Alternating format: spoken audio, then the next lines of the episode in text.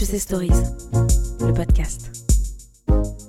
Donc merci d'être euh, merci d'être là. Donc j'ai beaucoup de plaisir à accueillir Monsieur Artus, que je remercie de, de sa présence et, vous tous euh, très fidèles à, ces conférences de l'ERH. Donc euh, en deux mots, l'ERH, comme je vous le disais récemment encore, quand on a reçu Gilles Kepel il y a trois semaines, où nous avions besoin d'être éclairés sur les changements actuels dans le, dans le monde de, l'islam, du salafisme, du terrorisme, il nous a effectivement apporté euh, un éclairage. Sur le plan économique, aujourd'hui, nous allons avoir un, éclairage aussi parce que nous en avons vraiment besoin ça fait très longtemps que, comme vous, euh, pour certains, plus récemment, et moi, ça fait très longtemps que je suis sorti de cette école, mais j'ai quand même des souvenirs en économie où, euh, a priori, quand on a euh, des liquidités importantes et des taux d'intérêt très bas, on a des risques d'inflation. Or, apparemment, ce n'est pas ce qui se passe. Donc, on a un peu, l'impression que l'économie est devenue, folle. Et je suis sûr, Monsieur Artus, vous allez pouvoir nous éclairer sur toutes ces, inquiétudes qui, qui habitent le monde de la finance, de l'économie en ce moment.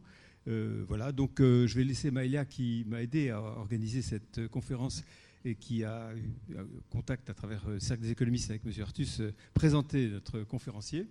Euh, juste avant de lui passer la parole, vous annoncez que la prochaine conférence de l'ARH, nous faisons une petite pause en mai-juin, sera à la rentrée de septembre, le 15 septembre nous recevrons un, médecin, un professeur de médecine qui va nous parler des, s'appelle Israël Nizan, que peut-être certains d'entre vous connaissent, qui va nous parler des problèmes euh, d'éthique médicale euh, sur tous les sujets euh, qui concernent les évolutions actuelles de la médecine, notamment en matière de, conception et assistée. Et donc, je pense que c'est un sujet, comme vous voyez, encore qui mérite d'être éclairé en ce moment parce qu'il y a beaucoup de bouleversements.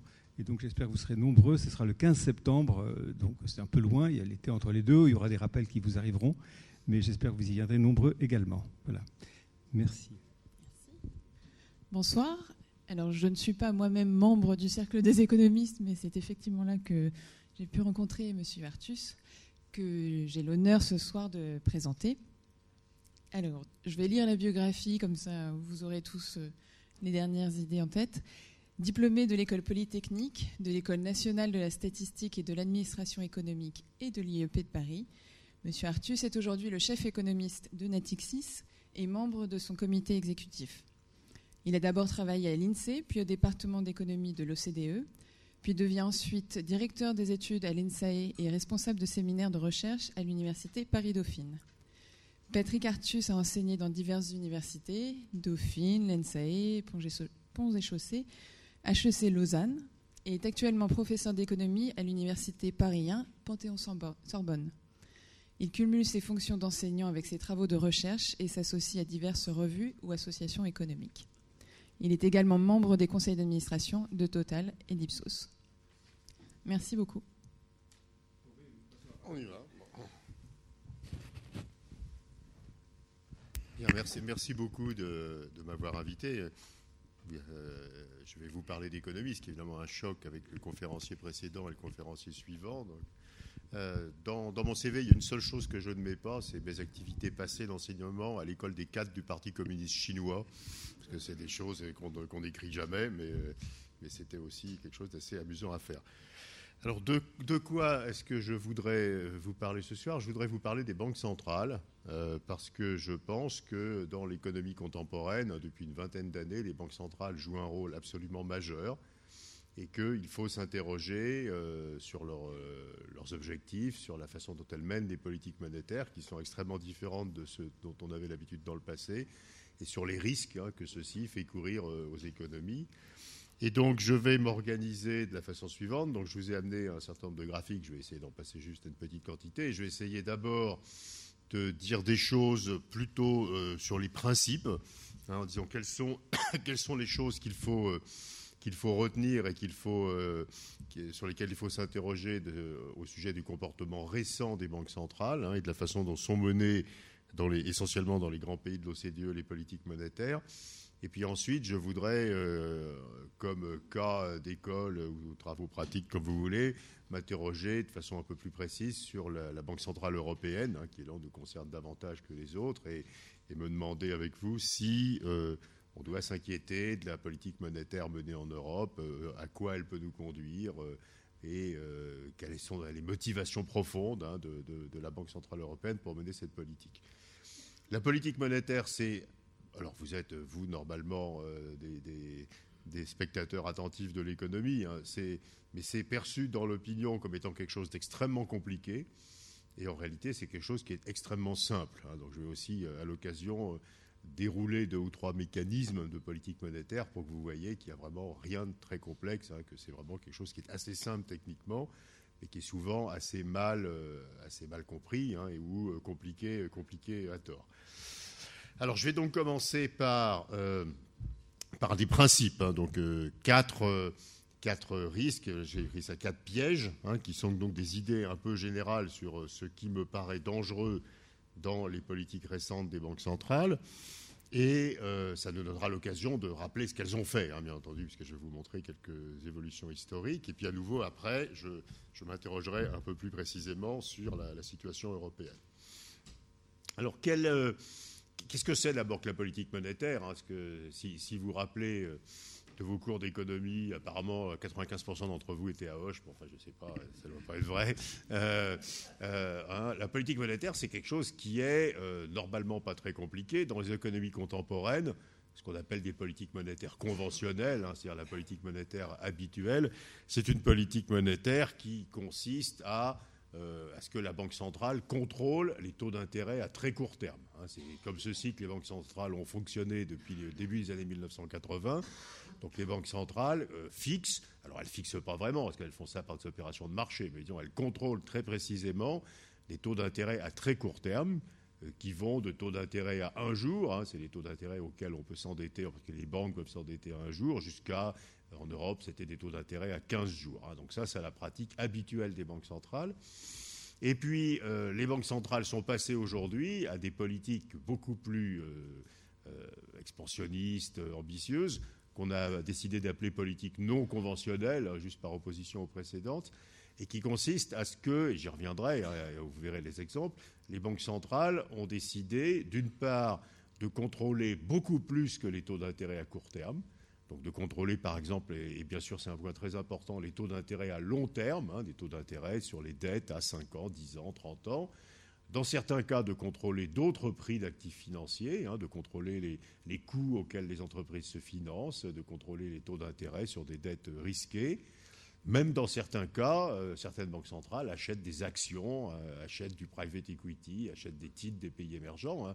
Et donc, en fait, la première évolution historique, ça a été que les banques centrales sont passées du contrôle d'un tout petit bout des marchés financiers, qui étaient les taux d'intérêt à très court terme, à un contrôle beaucoup plus large de beaucoup de, prix d'actifs financiers, hein, et en particulier, à nouveau, et c'est le plus important, des taux d'intérêt à toute maturité, hein, y compris des taux d'intérêt donc à très long terme hein, sur, sur les dettes, aussi bien les dettes des États que les dettes du secteur privé.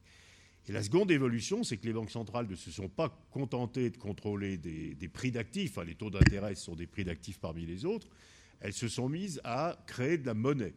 Hein, c'est-à-dire euh, non seulement quand ça va mal, de baisser les taux d'intérêt, mais aussi d'augmenter la quantité de monnaie en circulation. Et à nouveau, ben, on va revoir ça dans les chiffres, hein, par une pratique extrêmement simple qui consiste à ce que les banques centrales achètent des actifs financiers et payent en créant de la monnaie.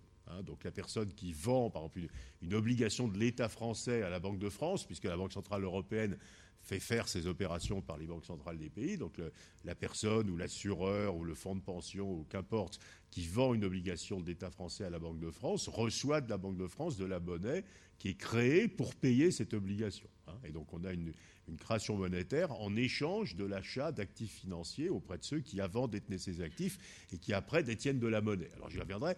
Donc voilà, maintenant vous avez gagné un temps fou parce qu'on peut aller boire un coup, parce que je vous ai fait le cours de première et deuxième année de politique monétaire, donc vous savez tout.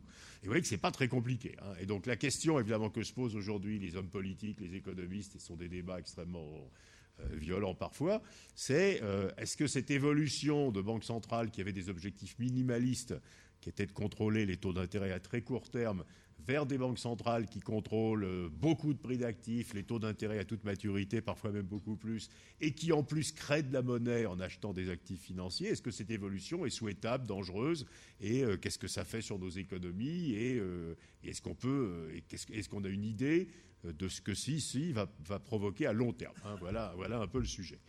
N'hésitez pas à tout moment à crier hein, si vous trouvez que c'est pas clair. Hein. donc, on vous a pas muni d'objets contendants, mais vous pouvez euh, remuer vos mains si vous trouvez qu'il faut donner plus de détails.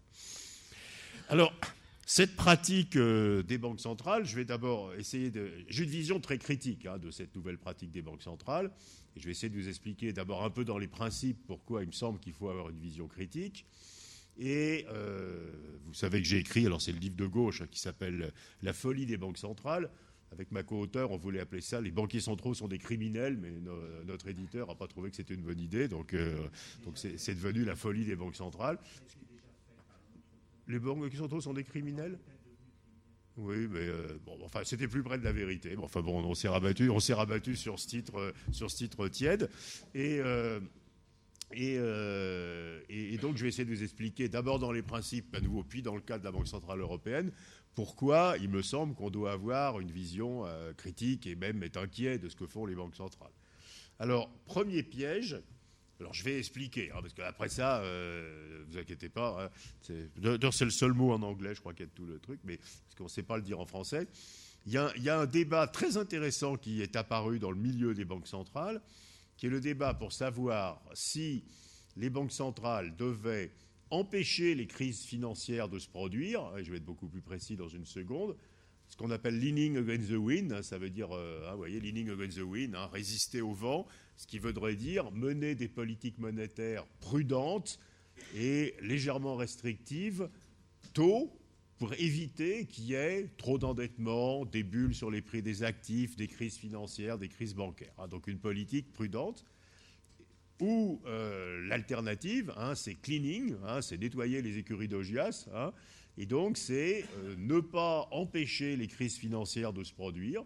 Donc laisser monter les bulles sur les prix des actifs, j'y revenir, par exemple laisser monter les prix de l'immobilier ou les cours boursiers de façon déraisonnable, laisser tout le monde s'endetter énormément, et euh, lorsque la crise financière se déclenche, intervenir par une politique monétaire ultra expansionniste pour empêcher que la crise financière n'ait des effets négatifs sur l'économie, euh, fasse monter le chômage, euh, crée des récessions. Et c'est un débat qui a été explicitement posé hein, au milieu des années 90 et à la fin des années 90 par la communauté des banques centrales. Et ils ont conclu qu'il ne fallait pas faire leaning, donc il ne fallait pas empêcher les bulles c'est appelle une bulle à une hausse exagérée et anormale du prix d'un actif financier. On parle de, de bulles sur les actions, de bulles immobilières, etc.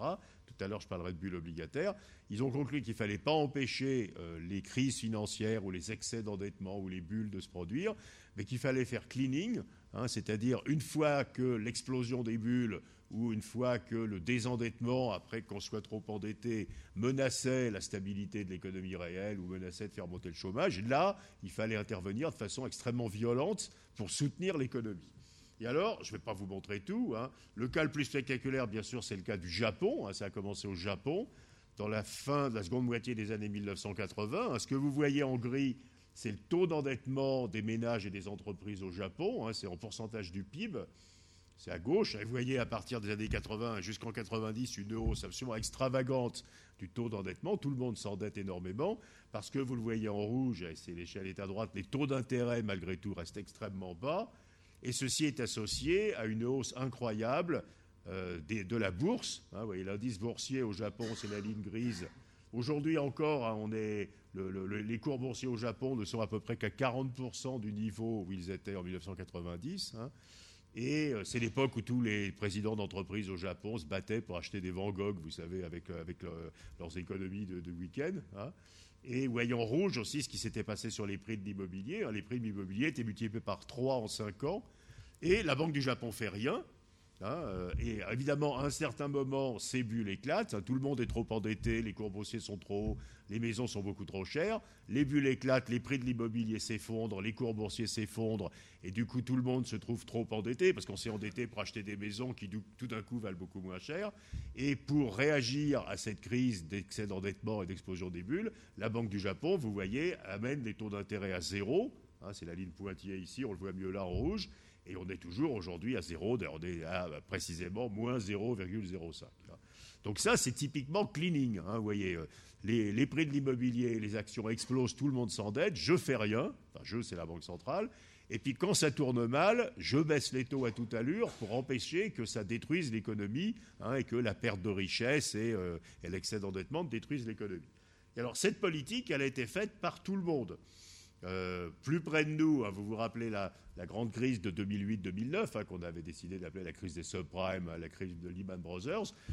Vous voyez aux États-Unis, toujours à gauche, la hausse très forte de l'endettement, hein, qui est la ligne grise. La Réserve fédérale monte les taux d'intérêt à 5%, ce qui n'est pas formidable. D'autant plus, vous le voyez là, que dans le même temps, hein, les, taux d'intérêt sont, à 5%, c'est à gauche, et que les prix des maisons, vous voyez, qui sont à droite, hein, euh, sont multipliés par 3, que les, cours boursiers augmentent énormément. Les prix de l'immobilier entre 2004 et 2008 aux États-Unis augmentent de 20% tous les ans avec des taux d'intérêt à 5%, évidemment, ça n'arrête rien. Donc la Réserve fédérale laisse les prix de l'immobilier monter, laisse les cours boursiers monter, et puis quand la bulle explose, hein, que les prix de l'immobilier s'effondrent et que les cours boursiers s'effondrent, elle met les taux d'intérêt à zéro, et aujourd'hui on est toujours à 0,50, hein, donc on n'a pas beaucoup bougé. Donc vous voyez, c'est une pratique assez répétitive, et je, peux, je vais sauter le Royaume-Uni, et la, Banque Centrale Européenne a fait exactement la même chose, hein, hausse de l'endettement, hausse des prix des maisons, hausse des cours boursiers, on fait à peu près rien, et après, on baisse les taux d'intérêt à zéro une fois que ça va mal. Donc, le, je crois que c'est un point très profond. Les banques centrales ont décidé qu'elles n'allaient pas mener d'action préventive contre les crises financières. En tout cas, elles avaient décidé ça et elles l'ont fait hein, dans les années 80, 90, 2000. Elles n'ont pas mené d'action préventive. Elles ont gardé des politiques monétaires expansionnistes dans des périodes où l'endettement augmentait très vite, où les cours boursiers augmentaient très vite, où les prix de l'immobilier augmentaient très vite. Et puis évidemment, à un certain moment, quand les, bulles hein, sur l'immobilier, sur les actions finissent par éclater, hein, c'est un problème de conscience collective que les prix sont trop élevés, donc tout le monde se met à vendre. Quand tout le monde se met à vendre, on s'aperçoit qu'on est trop endetté parce qu'on s'est endetté pour acheter des actifs qui en réalité valent moins cher que quand on les a achetés euh, en s'endettant. Et donc on a des crises et à ce moment-là, les banques centrales mettent les taux d'intérêt à zéro. Et si vous comprenez ça, qui est encore vrai aujourd'hui, hein, j'en parlerai euh, dans, un quart d'heure au sujet de la, de la, Banque Centrale Européenne, je crois que vous comprenez exactement le problème majeur que nous avons avec les banques centrales. Quand ça va bien, elle reste avec des politiques monétaires relativement expansionnistes, hein, des taux d'intérêt assez bas. Donc elle laisse les agents économiques s'endetter, elle laisse les prix de l'immobilier monter, elle laisse les cours boursiers monter, et on verra tout à l'heure, elle laisse les prix des obligations monter. Et donc on a une politique monétaire qui est relativement expansionniste quand ça va bien et qui est ultra expansionniste quand ça va mal. Et donc, si vous êtes euh, modérément expansionniste quand ça va bien et ultra expansionniste quand ça va mal, bah, vous n'êtes jamais restrictif. Et donc, le biais expansionniste continue au cours des décennies. Hein, euh, et donc, vous faites des politiques monétaires qui sont jamais corrigées dans le sens de la restriction. Donc, vous avez une politique monétaire mondiale, et on le verra tout à l'heure, qui est toujours de plus en plus expansionniste puisqu'à nouveau, quand ça va bien, elle est un peu expansionniste, et quand ça va mal, elle est très expansionniste. Hein. Si c'était une vraie politique qui lutterait contre les cycles, elle serait restrictive quand ça va bien et expansionniste quand ça va mal. Hein, mais elle ne le faut pas. Alors pourquoi les banques centrales n'aiment pas faire ça? Ben, On comprend, parce que, et j'y reviendrai tout à l'heure, euh, une banque centrale n'a aucune euh, envie de monter les taux d'intérêt, par exemple parce que les prix de l'immobilier augmentent trop vite. Parce que d'abord, elle se dit qu'elle-même n'a pas vraiment de vraie connaissance de ce que devraient être les prix de l'immobilier. Donc il y a peut-être une bonne raison pour que les prix de l'immobilier augmentent. Elle n'a pas envie de casser la croissance. Hein, elle n'a pas envie qu'on puisse lui reprocher d'avoir réduit la croissance. Et on le verra tout à l'heure, en général, en même temps, il n'y a pas d'inflation au sens habituel. Et donc, euh, pas d'inflation, ça désarme les banques centrales. Hein. Donc, les banques centrales n'ont pas envie d'intervenir préventivement. Et donc, elles ont décidé d'intervenir ex post une fois que ça va très mal. Le problème, et on va le revoir, c'est qu'une fois que ça va très mal, même avec des politiques monétaires ultra expansionnistes, ça continue à aller très mal. Ça ne suffit pas. Et donc, en réalité, on a, euh, vous voyez que cette politique des banques centrales, d'une part, crée cette expansion monétaire perpétuelle, et d'autre part, crée une économie qui va trop bien quand ça va bien et qui périodiquement euh, a des cracks. Quoi, hein, hein. Donc on fabrique, euh, on fabrique cette séquence, vous avez des expansions économiques qui devraient être moins fortes avec moins de dettes, suivi par des cracks financiers qui tuent la croissance, et puis on recommence. Hein, et vous voyez, Donc, premier reproche. Hein. Euh, n'hésitez pas à m'interrompre. Hein, je veux dire, je ne sais pas dans quelle mesure vous êtes familier de tout ça, donc surtout n'hésitez pas. Euh, deuxième. Euh, alors oui, on peut aussi, on peut aussi regarder ce que. Alors oui, je vais, je vais quand même profiter de, de, ça avant de passer rapidement à mon deuxième thème. Euh, pour vous montrer aussi ce que ça veut dire vraiment le non conventionnel dont je parlais avant. Donc le conventionnel, c'est ce qu'on a vu juste avant, c'est le maniement des taux d'intérêt. Donc vous voyez la ligne rouge, hein, c'est les taux d'intérêt. Donc euh, la Banque Centrale Européenne, j'aurais dû commencer en 99 parce qu'avant elle n'existait pas, hein, elle peut monter ou baisser les taux. Donc là, ce sont des taux d'intérêt en fait sur des crédits à 15 jours aux banques en général. Hein, et vous voyez qu'elle les a fait varier entre 0 aujourd'hui et, et 5% dans les années 2000. Donc ça, c'est la politique monétaire conventionnelle. La politique monétaire non conventionnelle, ça consiste à ce que vous voyez là, c'est à créer de la monnaie. Ce qu'on appelle la base monétaire, hein, c'est la monnaie qui est créée par les banques centrales. Et donc là, que font les banques centrales? Je l'ai dit tout à l'heure. Hein, euh, au lieu de continuer à baisser les taux d'intérêt, et en général, ceci se produit quand les taux sont à zéro, donc on ne peut pas les baisser beaucoup plus, la Banque centrale ne baisse pas plus les taux d'intérêt. On peut aller un petit peu en taux d'intérêt négatif, on en parlera tout à l'heure au sujet de l'Europe, enfin pas tant que ça, et donc son instrument devient la quantité de monnaie. C'est-à-dire qu'au lieu de continuer à baisser les taux, elle va acheter des actifs financiers. En général, c'est des emprunts d'État sur les marchés financiers et elle paye à nouveau en créant de la monnaie. La monnaie est créée par la Banque centrale pour, euh, pour acheter des actifs financiers. Et donc ce que vous voyez par exemple en rouge, non, prenons les États-Unis, c'est la ligne vous voyez, qui est gris-bleu, euh, hein, qui, voilà, et cette ligne, ça représente la taille du bilan de la Réserve fédérale, de la Banque centrale américaine. C'est à gauche. Hein. donc vous voyez qu'en 2008, avant la crise de Lehman et avant, qu'on utilise ce type de politique, le bilan de la Réserve fédérale, c'était à peu près 800 milliards de dollars. Donc euh, depuis sa création au début du XXe siècle, la Banque centrale avait acheté pour 800 milliards de dollars d'actifs. Et vous voyez qu'aujourd'hui, c'est 4600 milliards de dollars. Donc la Réserve fédérale a créé presque 4 000 milliards de dollars de monnaie en 8 ans, alors qu'elle avait créé 800 milliards de monnaie avant en un siècle, pour vous donner une idée. Euh, hein, et donc on a, cette inondation de monnaie. Et en contrepartie, hein, la Banque centrale a créé cette monnaie, elle l'a mise en circulation. Hein. les individus qui vendent des obligations à la Banque centrale reçoivent de la monnaie. Après, on va en parler, ils font ce qu'ils veulent. Et la Banque centrale, elle, a mis ses obligations sur son bilan. Donc c'est un bilan de Banque centrale qui devient énorme. Euh, à l'actif, il y a les obligations qu'elle a achetées, et au passif, hein, il y a la monnaie qu'elle a créée pour payer ses obligations. Hein. Et vous voyez, alors, vous voyez que la VCE, c'est des petits joueurs pour l'instant, hein, ils sont tout en bas, mais on a bon espoir qu'ils se rattrapent. et, euh, vous, voyez, vous, voyez, ce qui se passe au Japon aussi en ce moment. Euh, alors là, on l'a mis en, on l'a yen. La, Banque centrale du Japon a un bilan qui représente 80% du produit intérieur brut du Japon. Ah oui, que c'est, quelque chose qui est absolument gigantesque. Euh, la, réserve fédérale, c'est à peu près 30% du produit intérieur brut des États-Unis et la BCE, 20% du produit intérieur brut de la zone euro. Les Japonais sont à 80%. Hein. Donc, vous voyez, vous voyez le passage en 2008 à ce qu'on appelle le non conventionnel, donc hein, à ces politiques où l'instrument de la politique monétaire comme les taux d'intérêt sont à zéro, ne peuvent plus être les taux d'intérêt, l'instrument devient la création de monnaie.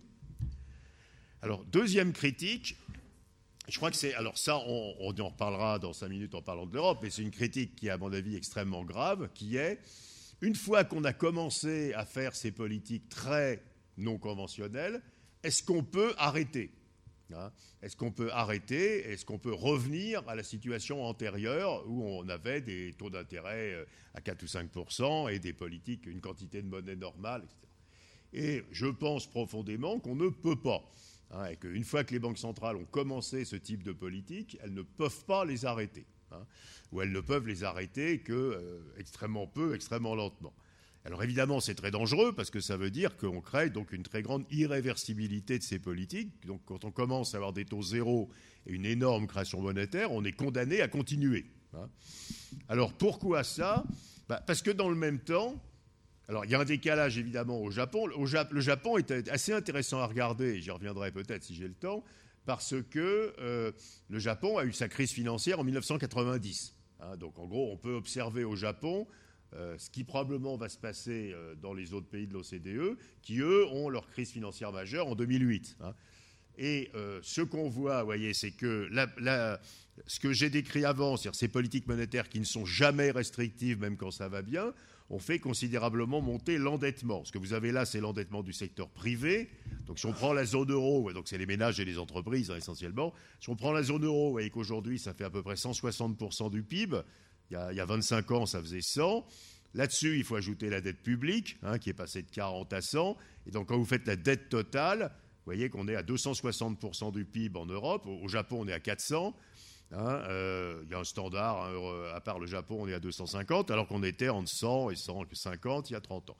250% du PIB, c'est des niveaux qu'on avait connus dans l'histoire que deux fois dans le passé, qui étaient 1918 et 1945, hein, pour des raisons relativement évidentes c'est qu'on avait dû se financer un tout petit peu de dépenses militaires. Quoi. Euh, euh, mais on n'a jamais observé dans l'histoire, depuis qu'on mesure les taux d'endettement, des niveaux d'endettement aussi euh, invraisemblables en dehors des périodes de guerre, hein, bien sûr, où il y, a, des besoins de déficit public énormes. Alors, quel est le problème? Le problème, c'est que cet endettement a été contracté à des taux d'intérêt extraordinairement bas. Hein, qui sont euh, aujourd'hui des taux d'intérêt, euh, on, aura peut-être une minute pour en parler tout à l'heure, qui sont euh, dans certains pays même négatifs. Hein. Et donc les emprunteurs ont une dette qui est à des taux d'intérêt extraordinairement bas. Si, vous payez zéro sur votre dette, votre niveau de dette n'a pas beaucoup d'importance, honnêtement. Hein. Et même aujourd'hui, vous savez que dans les pays où, les crédits immobiliers sont à taux variable, les taux d'intérêt sur les dettes sont négatifs. C'est-à-dire que vous endettez, c'est la banque qui vous donne de l'argent, ce qui est un truc euh, assez sympa. Euh, euh, et, d'autre part, en face de ces emprunteurs, il y a des prêteurs. en Europe, les prêteurs sont essentiellement des assureurs-vie, hein, qui, qui, détiennent l'essentiel des dettes. Et donc, ces assureurs-vie ont aussi acheté ces dettes à des taux d'intérêt extraordinairement bas. Qu'est-ce qui se passe s'il y a une remontée des taux d'intérêt Alors voilà les taux d'intérêt. Donc vous voyez, au Japon, c'est les taux d'intérêt sur les dettes publiques. Hein. Au Japon, on est à, zéro. Donc l'État japonais s'endette à 0% à 10 ans, hein, même légèrement à taux négatif. Et euh, l'État allemand, alors euh, aujourd'hui, s'endette à 0,25, hein, donc c'est presque cher, parce qu'on a déjà vu zéro, mais ça va rebaisser probablement. on s'attend à ce que les taux allemands deviennent aussi négatifs. et donc euh, les, emprunteurs et les prêteurs ont donc quand cette politique est menée pendant une longue période de temps, hein, on achète euh, euh, euh, des, dettes qui sont à des niveaux, avec des taux d'intérêt qui sont à des niveaux extraordinairement bas pour les emprunteurs, ou s'endettent à des taux d'intérêt extraordinairement bas. Si les taux d'intérêt remontent, les emprunteurs ne vont pas être ruinés immédiatement, mais ils vont être progressivement ruinés, hein, puisqu'au fur et à mesure, ils devront renouveler leurs dettes à des taux d'intérêt beaucoup plus élevés. L'État français, par exemple, a une durée, une duration qu'on dit moyenne de sa dette qui est d'un peu plus de 7 ans. Donc au bout de 7 ans, il a renouvelé hein, l'essentiel de sa dette. Mais les prêteurs, eux, ont une perte instantanée. Si vous êtes un assureur vie européen, vous avez prêté un État à zéro. Si les taux d'intérêt remontent à 2%, vous faites une gigantesque moins-value euh, pour ceux d'entre vous, il y en a sûrement dans la salle qui travaillent dans l'assurance, hein, vous, savez ça par cœur, hein, vous faites une gigantesque moins-value sur le, stock d'obligations que vous détenez, que vous avez acheté à des taux d'intérêt beaucoup plus bas. Et cette moins-value, comme tout est valorisé à la valeur de marché, elle est instantanée. Hein. Et donc la remontée des taux est lentement mortelle pour les emprunteurs et instantanément mortelle pour les prêteurs. Euh. Et donc évidemment, le résultat, c'est que les banques centrales n'osent pas remonter les taux. Alors, euh, on a ici évidemment l'avantage, l'indicateur avancé du Japon. Hein, vous voyez les taux d'intérêt au Japon. Quand vous allez voir la Banque du Japon, c'est assez fascinant à Tokyo. Les gens de la Banque du Japon vous disent nous, on a, quand même une, politique. Nos objectifs de politique économique sont relativement simples. Les banques japonaises ont acheté. la dette publique du Japon, on l'a vu avant, est gigantesque. Hein, vous voyez, ça fait, euh, ça fait 230% du PIB si vous vous intéressez au Japon, c'est un pays assez fascinant. Et donc les banques japonaises détiennent à peu près euh, presque la totalité de cette dette, hein, avec un, taux d'intérêt moyen, un coupon moyen qui est d'un peu moins de 30 points de base, 0,3%. Hein, si les taux d'intérêt remontent au-dessus de 0,3%, toutes les banques font faillite. Et donc les gens de la Banque du Japon vous disent, nous, notre boulot, il n'est pas compliqué. Il faut juste qu'on vérifie que les taux d'intérêt ne remontent pas au-dessus de 0,3%, et ceci jusqu'à la fin des temps. Hein. donc c'est un travail sympa. Et alors, comment vous faites? Bah, Ce n'est pas très compliqué. Donc, à un certain moment, bah, les, investisseurs commencent à être un peu fatigués de, de prêter à 0% à l'État japonais. Donc, ils commencent à euh, prêter un peu moins à l'État japonais et un peu plus à l'État américain qui a le bon goût de payer 2%, même si 2% c'est extrêmement bas pour les États-Unis. Et la Banque du Japon n'a pas d'autre choix. Elle doit acheter à tous ceux qui vendent des obligations tout ce qu'ils vendent. Parce que si elle laisse vendre des obligations sans les acheter, les taux d'intérêt vont monter, hein, les prix d'obligations vont baisser et les banques vont mourir. Donc la Banque du Japon est condamnée jusqu'à la fin des temps à. alors vous le voyez là, hein, euh, ce que vous avez là, c'est l'encours de dette publique détenue par la Banque du Japon. Vous voyez qu'à partir de 2013, on commence à avoir des ventes d'obligations par les Japonais qui vont chercher des taux d'intérêt plus élevés euh, ailleurs, hein, en dollars, en euros, etc. Et la Banque du Japon, bah, qu'est-ce qu'elle fait? Bah, tout, ce qui est vendu, elle l'achète. Alors, la politique monétaire, c'est pas compliqué, parce que si c'était pas des obligations, mais des carottes, c'est pareil.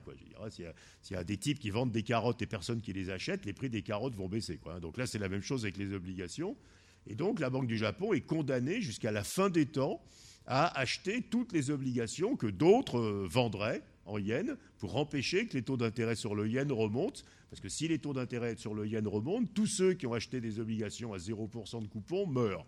Hein. et la Banque du Japon ne peut pas évidemment assumer euh, la mort de tous les intermédiaires financiers. Et donc on sait qu'elle va continuer. Donc vous voyez, aujourd'hui, elle détient 60% du PIB de dette publique sur un total de 230, donc elle n'en a quand même que le quart. Mais évidemment, ça va continuer et progressivement, on va voir passer sur le bilan de la Banque du Japon euh, une partie de plus en plus grande de la dette publique du Japon. Mais vous allez voir ça probablement aussi en Europe, hein, pour exactement la même raison. Qu'est-ce que vous faites avec les assureurs allemands qui ont acheté des dettes de l'État allemand à 0,1% Si les taux d'intérêt remontent, les assureurs allemands meurent. Et on ne voit pas bien la Banque Centrale Européenne assumer la mort des assureurs allemands. Hein. Donc vous voyez le risque d'irréversibilité. En fait, c'est un risque d'expansion incontrôlée de la taille du bilan de la Banque centrale, c'est-à-dire, c'est ce qui est dire exactement la même chose que de dire un risque d'expansion incontrôlée de la quantité de monnaie. Hein, parce qu'à nouveau, la Banque centrale achète des obligations en créant de la monnaie pour payer. Hein. donc euh, la, taille des obligations qu'elle achète, c'est la même chose que la taille de la monnaie qu'elle crée. Donc la Banque du Japon et probablement la Banque centrale européenne sont condamnées jusqu'à la fin des temps à accroître sans limite la taille de leur bilan et la quantité de monnaie en circulation parce que s'ils arrêtent de le faire, les taux d'intérêt remontent. Et si les taux d'intérêt remontent, ça fait plein de victimes dans, euh, sur, euh, dans, les institutions financières. Hein. Donc voilà un peu le deuxième souci qu'on a avec cette politique. Alors, je vais sauter le, troisième souci, un peu techno, donc je saute pour gagner du temps, et on y reviendra peut-être avec la VCE. Euh, troisième souci ennuyeux, qui est le troisième problème de fond, qu'on va décliner tout à l'heure dans le cas européen, c'est que les banques centrales, euh, à partir du début des années 1980, euh, sont passées à euh, un type de politique monétaire qui est nouveau. Les banques centrales ont été créées en général hein, au XVIIIe siècle hein, et pas du tout pour stabiliser l'inflation. Personne ne savait même que ce truc-là existait. Hein. les banques centrales ne faisaient pas de stabilisation macroéconomique. Elles avaient été créées pour réguler, enfin en général, enfin officiellement pour réguler la quantité de monnaie et en réalité pour prêter de la monnaie aux États pour que les États puissent financer des dépenses publiques, hein. mais officiellement pour réguler la quantité de monnaie. À partir du début des années 80, on décide que, après la très forte hausse du prix du pétrole hein, des années 70, on décide que comme il y a énormément d'inflation, on va, euh, euh, donner aux banques centrales un nouvel objectif, qui est l'objectif d'empêcher euh, une inflation trop haute. Et donc, c'est complètement nouveau. Hein. Dans l'histoire des banques centrales, en fait, c'est une période très courte et récente pendant laquelle on a décidé que les banques centrales allaient avoir comme politique monétaire la, stabilisation de l'inflation. Et à nouveau, ce n'est absolument pas euh, les raisons historiques de la création des banques centrales. Hein. Alors, le problème, c'est que ceci avait complètement du sens dans le passé. Je vais vous montrer, qu'est-ce que, je vais vous montrer euh, Voilà. Mais qu'aujourd'hui, voilà ce à quoi sont confrontées les banques centrales elles sont confrontées à euh, une inflation qui est devenue extrêmement faible. Dans les années 2000, vous voyez, alors le Japon à nouveau a de l'avance, hein, puisque la nouveau euh, crise qui a lieu presque 20 ans plus tôt, donc il y a déjà une inflation de zéro. Vous voyez, les autres ont des inflations qui sont entre 2 et 3% Et vous voyez que dans les années 2010, les inflations vont entre 0 et 1% hein. Donc on a des taux d'inflation extrêmement faibles, mais on a des banques centrales qui gardent les mandats qu'on leur avait donnés au début des années 80 et qui en général au cours du temps ont été affinés et ont conduit presque partout à ce qu'on dise aux banques centrales, l'inflation, ça doit être 2%. Mais alors, avec une idée qui est que ça ne doit pas être plus de 2%. Hein, c'est comme ça l'idée, c'est qu'il fallait éviter d'aller à 15, hein, comme on avait vu au début des années 80 avec la hausse du prix du pétrole. Et donc on avait décidé qu'il fallait empêcher l'inflation de monter au-dessus de 2. Le problème aujourd'hui, c'est que l'inflation, elle n'est pas au-dessus de 2, elle est en dessous. Et donc, euh, avec un souci de symétrie qui les honore, hein, les banques centrales ont décidé que maintenant leur politique, ça consistait à empêcher que l'inflation soit en dessous de 2. Hein. Euh, ce qui est quand même bizarre, quoi, je veux dire, déjà, hein, euh, qu'on ait changé. Et, et, voilà. et c'est d'autant plus bizarre que ce qui fait que l'inflation est faible ce sont des choses dont, a, priori, qui devraient nous plaire. Hein. C'est euh, des marchés du travail plus flexibles, qui fait qu'on n'a plus d'inflation salariale, hein, puisqu'on a des marchés du travail où quand il y a du chômage, les salaires augmentent moins vite, hein, qui marchent mieux, plus concurrentiels. Et puis on a déréglementé les services. Hein, et d'ailleurs, on peut voir que la baisse de l'inflation dans tous les pays de l'OCDE, en particulier en Europe, c'est essentiellement dû à une hausse beaucoup plus lente des prix des services. Et des prix des services dont vous attendez qu'ils augmentent plus lentement, c'est-à-dire les télécoms, le transport, euh, vous voyez. Et euh, et bien entendu, ça, vient de la déréglementation et ça crée une inflation plus basse. Mais nous sommes normalement ravis de cette inflation plus basse. Hein. On a mis de la concurrence dans les services, donc les prix des services augmentent moins. Et comme les prix des services augmentent moins, ça donne du pouvoir d'achat aux consommateurs. Donc on doit être extrêmement content de cette évolution. Et les banques centrales, ayant gardé ces objectifs d'inflation à 2, disent c'est pas possible, l'inflation elle est entre 0 et 1, il faut que je la fasse monter. Donc vous voyez le caractère complètement gaguesque de la situation, hein, pour raconter les choses bêtement. Euh, on, crée Uber, donc les prix des taxis sont divisés par deux. Et là, la, Banque centrale dit, bon, mais ça ne va pas du tout, les prix des taxis sont divisés par deux, donc il n'y a pas assez d'inflation, donc je vais créer de la monnaie jusqu'à ce que les prix des taxis remontent là où ils étaient avant. Hein. ce qui est vraiment absolument euh, ridicule, mais c'est exactement ce que nous faisons. Hein. Donc les banques centrales se battent pour essayer de faire remonter l'inflation vers ce niveau objectif de 2%. Alors si on était quand on était en 2009, hein, on a eu cette chute que vous voyez de l'inflation, parce qu'on avait une crise économique épouvantable hein, après la faillite de Lehman. Donc là, évidemment, essayer de faire remonter l'inflation, c'est la même chose qu'essayer de faire repartir l'économie. Évidemment, ce n'est pas critiquable. Aujourd'hui, euh, si nous avons cette inflation faible, il n'y a pas de crise économique particulière. Hein. alors, même si la zone euro n'est pas formidable, les États-Unis ont un taux de chômage qui est à 5%, le Royaume-Uni aussi, on est presque au plein emploi. Et bien qu'on soit au plein emploi, il n'y a aucune inflation. Il n'y a aucune inflation parce qu'à nouveau, on a déréglementé les marchés du travail, parce qu'on a mis de la concurrence dans les services, parce qu'il y a le digital qui fait baisser les prix des services. Et donc tout ça fabrique une inflation normale plus faible. Les banques centrales se battent pour revenir à la vieille inflation normale d'avant. Hein. Et ça aussi est complètement ridicule. Hein, complètement ridicule, mais. Euh, euh, c'est un débat qu'on a avec eux, bien sûr, hein, euh, mais on n'arrive pas à faire passer l'idée que euh, bah, une inflation euh, à 1 et plus à 2, ça peut être une très bonne nouvelle. À nouveau, si ça vient de la concurrence, des nouvelles technologies, etc. Pourquoi est-ce qu'on veut ramener l'inflation à 2 alors que quand elle est passée de 2 à 1, on a, on a donné 1% par an de pouvoir d'achat supplémentaire aux consommateurs hein.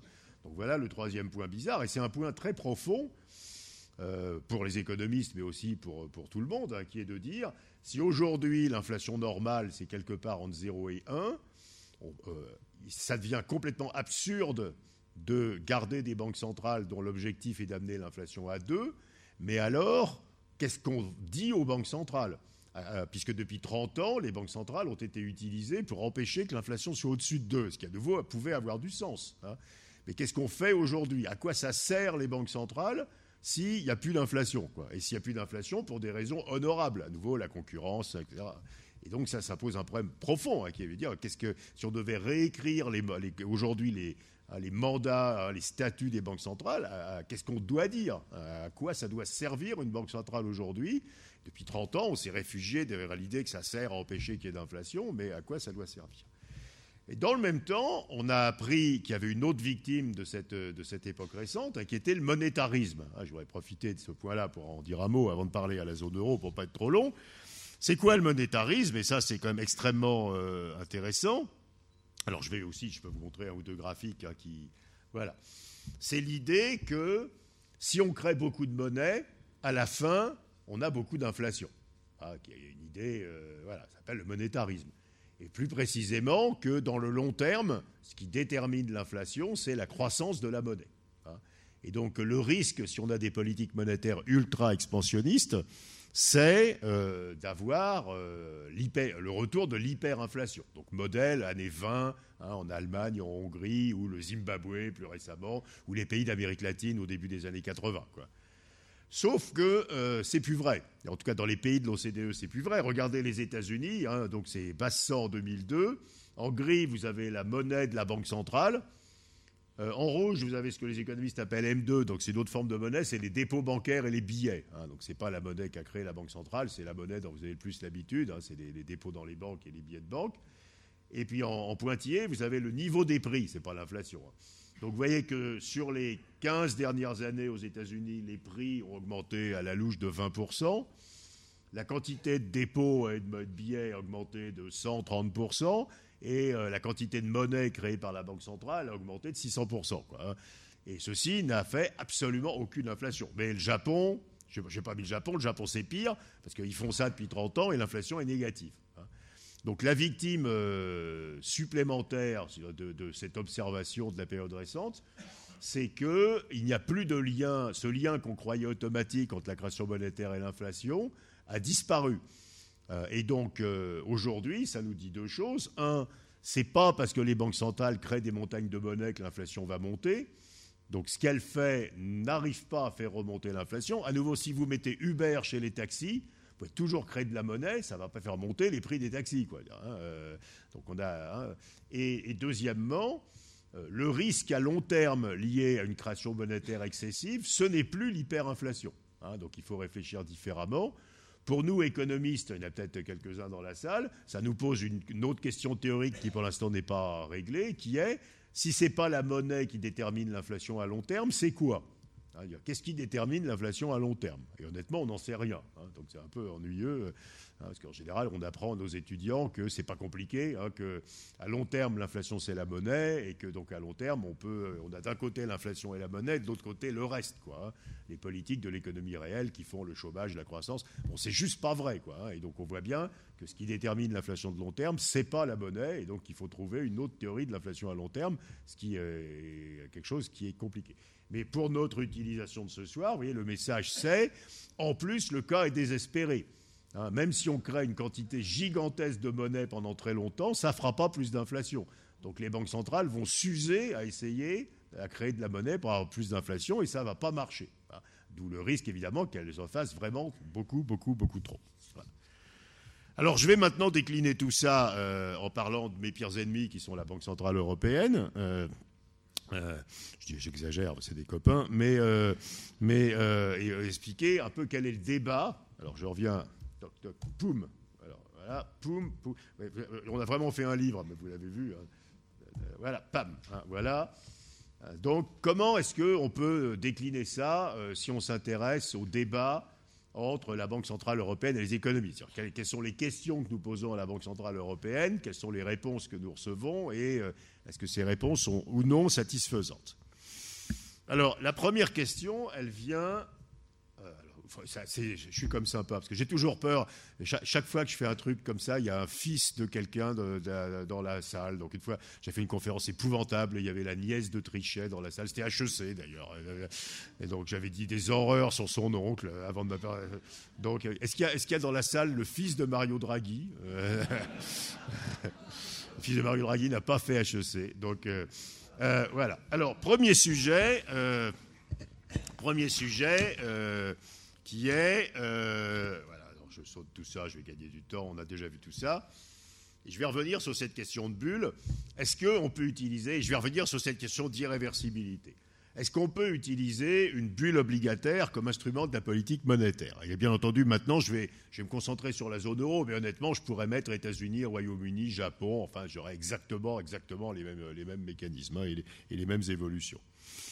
Donc, qu'est-ce que... Euh, Qu'est-ce qu'on a, euh, a observé dans la zone euro?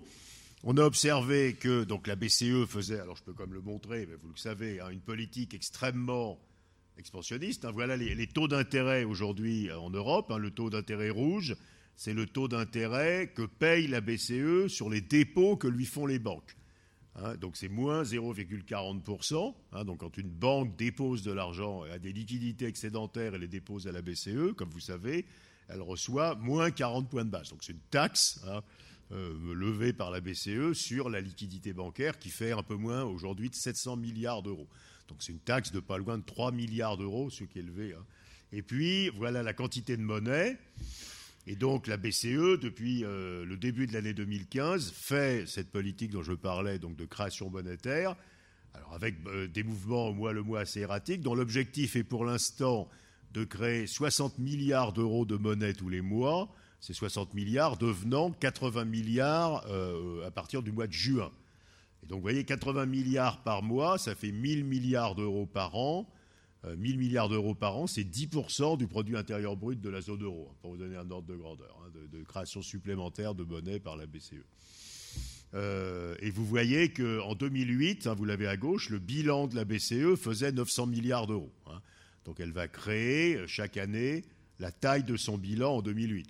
son bilan était l'agrégation des bilans de la, de la, Bundesbank, de la Banque d'Italie, de la Banque de France, hein, au moment où on a créé l'euro. Donc vous voyez, c'est une politique énorme. Euh, euh, pour vous donner une idée, alors la BCE achète des obligations des États, achète des obligations émises par les banques. À partir du mois de juin, va acheter des obligations émises par les entreprises, hein, comme vous savez, et 80 milliards d'euros par mois. Par exemple, quand vous regardez ce que la BCE, alors c'est la Bundesbank, parce qu'en réalité, on dit la BCE, mais vous savez que les banques centrales des pays existent encore et que c'est elle, en réalité, qui mène ces opérations. Hein.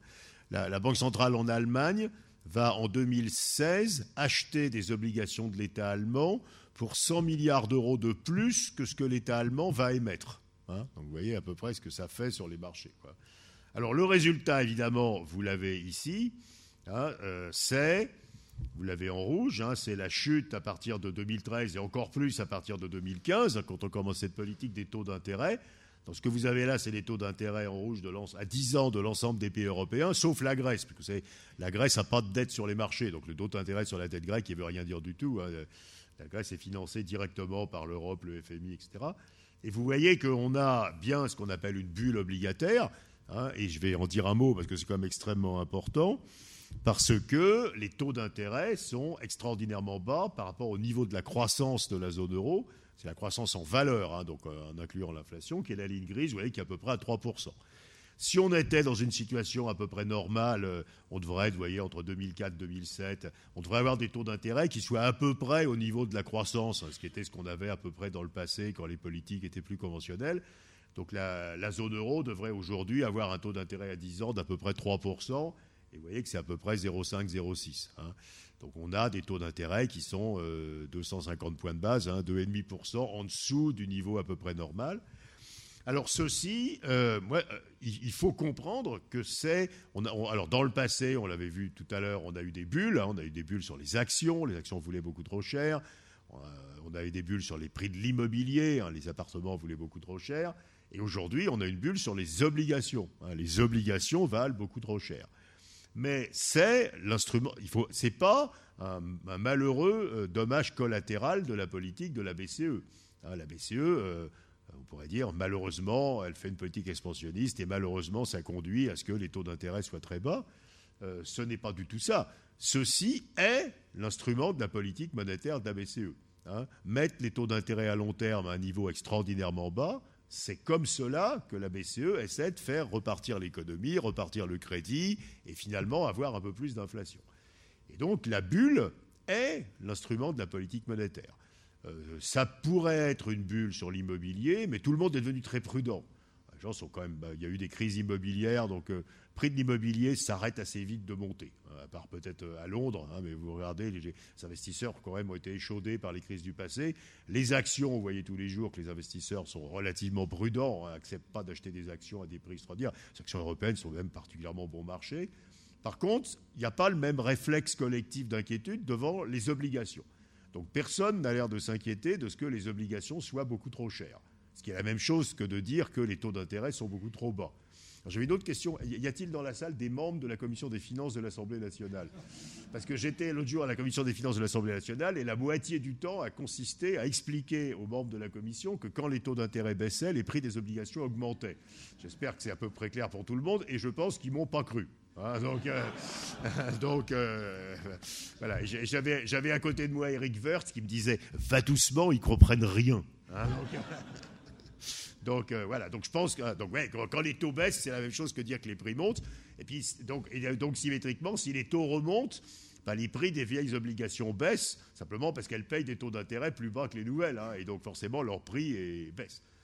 Voilà. Donc le risque, ben, on l'a évoqué tout à l'heure, c'est le risque qu'on ne puisse pas assumer le, euh, qu'on ne puisse pas assumer la remontée des taux d'intérêt à long terme. Hein. On crée une bulle obligataire si elle explose, bah, les détenteurs d'obligations vont faire de gigantesques pertes. Les détenteurs d'obligations en Europe, vous les voyez là, hein, ce sont les banques et les, assureurs essentiellement. Hein, euh, et euh, évidemment, les banques et les assureurs feraient des pertes considérables sur leurs vieilles obligations si les taux d'intérêt sur les nouvelles obligations remontaient, euh, qui seraient totalement insupportables. Et alors, ce qui est assez intéressant aussi, c'est de regarder cette question du stockage de la liquidité. Il faut comprendre une chose, quand vous créez de la liquidité, donc quand la Banque centrale achète des actifs et crée de la monnaie, il faut que cette monnaie soit stockée quelque part. Il y a, il y a 100 ans, elle était stockée dans les prix des biens. Hein, en 1920-21, quand il y avait l'hyperinflation allemande, la Banque centrale rachetait la dette publique de l'État allemand qui était émise pour payer les dommages de la Première Guerre mondiale hein, aux Français, aux Anglais, etc. Et la monnaie était reçue par des individus, hein, par des individus, par des Allemands individus, qui utilisaient cette monnaie pour acheter des biens.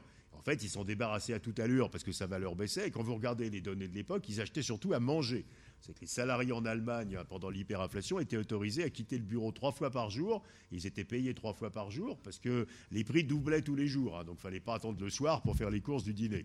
Hein. donc, euh, euh, et donc, ce qu'on avait, euh, la liquidité excédentaire était stockée, en réalité, dans l'hyperinflation allemande, surtout dans les prix de l'alimentation. Hein. Et puis aujourd'hui, ce n'est pas du tout ça. La Banque Centrale Européenne achète des obligations aux assureurs vie européens pour pas sortir dans la rue pour acheter à manger. Quoi, hein. Et donc les assureurs vie européens, qu'est-ce qu'ils font? Ils achètent des actifs financiers. Ils achètent un peu d'actions, mais pas tant que ça, parce qu'ils n'ont pas envie d'acheter des actions trop chères. Ils achètent un peu d'immobilier, mais pas tant que ça, parce qu'ils n'ont pas envie que l'immobilier soit trop cher. Et finalement, ils restent investisseurs en obligations. Donc la BCE achète des obligations, les autres investisseurs continuent à acheter des obligations, et donc les prix des obligations deviennent extraordinairement élevés, et les taux d'intérêt descendent gentiment vers zéro. Le gros avantage des obligations par rapport aux appartements, c'est que le prix d'un appartement peut difficilement tendre vers plus l'infini. Si votre appartement vaut plus l'infini, vous allez vous en rendre compte assez vite. Euh, euh, le prix d'une obligation, s'il n'y avait pas de prime de risque, peut tendre vers plus l'infini quand les taux d'intérêt tendent vers zéro. en gros, hein, je simplifie. Et donc, on peut stocker dans les obligations une quantité infinie de liquidité. C'est pour ça que quand on en fait beaucoup trop de liquidité, à la fin, ce qu'on a, c'est une bulle obligataire. Hein, les autres classes d'actifs ne peuvent pas avaler une quantité énorme de liquidité. Il n'y a que les obligations qui peuvent avaler cette quantité énorme de liquidité. Et donc, quel est le risque ici euh, bah, Évidemment, le risque, c'est soit la BCE décide qu'elle doit remonter les taux d'intérêt. Alors, vous pouvez avoir 36 scénarios. Hein, euh, je dis BCE parce qu'on a décidé de parler de l'Europe, mais ceci est vrai pour toutes les banques centrales.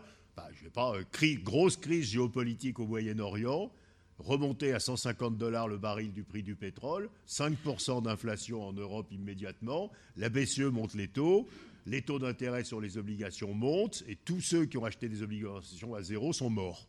Hein, en gros. Hein. Donc c'est vrai, c'est pas, hein, pas, de la science-fiction. Bon, personne ne sait si les prix du pétrole vont remonter à 50 dollars. Deuxième scénario, c'est plutôt les États-Unis. Hillary Clinton est obligée d'adopter le programme social de Bill Sanders pour avoir les voix de la gauche du Parti démocrate. Euh, devenue présidente des États-Unis, elle double le salaire minimum fédéral de 7,50 à 15. 5% d'inflation aux États-Unis, la réserve fédérale remonte les taux à 7%, les taux d'intérêt obligataires vont à 9, ils sont à 2 aujourd'hui, tout le monde est mort. Hein. Vous voyez, donc euh, ce n'est pas complètement de la, de la politique fiction. Donc on a le premier danger. Moi je crois profondément qu'une banque centrale ne devrait pas utiliser une bulle comme instrument de la politique monétaire. Hein, donc avoir des prix déraisonnables, que ce soit sur les actions, l'immobilier ou maintenant les obligations, pour stimuler l'économie ou faire repartir le crédit, ça devrait pas, on ne devrait pas le faire. Simplement, quand vous tournez les phrases autrement, alors non, dans, les débats là-dessus, il y a plein d'économistes qui ne sont pas d'accord avec moi. Hein. en général, ils sont de gauche en général, ils ont tort. Hein. et, et, ce qu'ils disent en général, c'est mais ce n'est pas une bulle, c'est que les taux d'intérêt à long terme sont très bas. là, bah oui, bien sûr. Mais quand c'était sur les appartements, ce n'est pas une bulle, c'est que les prix des appartements sont très hauts. Quoi, hein. euh, mais, les taux d'intérêt à long terme très bas, je pense que c'est largement plus dangereux que la bulle immobilière. Tout le monde a des obligations, compris, euh, c'est là-dedans qui est investi euh, euh, alors, ce n'est pas que l'épargne des riches. Hein, le livret A est investi en obligation de l'État français. Hein, et donc, vous voyez ce qui se passe. Si les taux montent, bah, le livret A fait faillite. Quoi. Donc, il y a des trucs assez sympas dont personne ne parle. Donc, premier problème, euh, premier problème euh, l'irréversibilité. C'est-à-dire qu'une fois qu'on a déclenché la bulle obligataire et qu'on s'en sert comme instrument de la politique monétaire, on a extraordinairement de peine à en sortir. Alors bien sûr, quand vous parlez de ça aux banques centrales, ils vous disent mais non, mais non, t'es trop pessimiste. En fait, on va y aller extraordinairement doucement.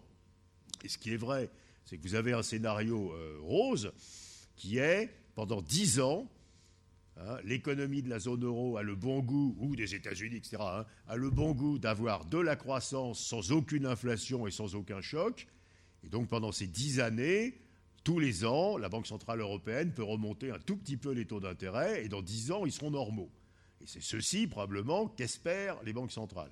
La question, c'est qu'on n'a jamais dix années tranquilles. Quoi. Hein, ça fait très très longtemps qu'on n'a pas eu dix années de croissance sans inflation, sans choc, sans crise, euh, sans perturbation quelconque, qui fait qu'on peut avoir ces remontées très graduelles des taux, hein, qui effectivement seraient gérables et permettraient dans dix ans d'avoir des taux à 3% sans qu'on soit rendu compte de grand-chose. Ça, c'est le scénario rose, c'est ce qu'espèrent tous les assureurs, et c'est ceci qui va se produire. La probabilité qu'on ait devant nous dix ans tranquilles pour faire ça, euh, est très petite. Regardez ce qui se passe aux États-Unis.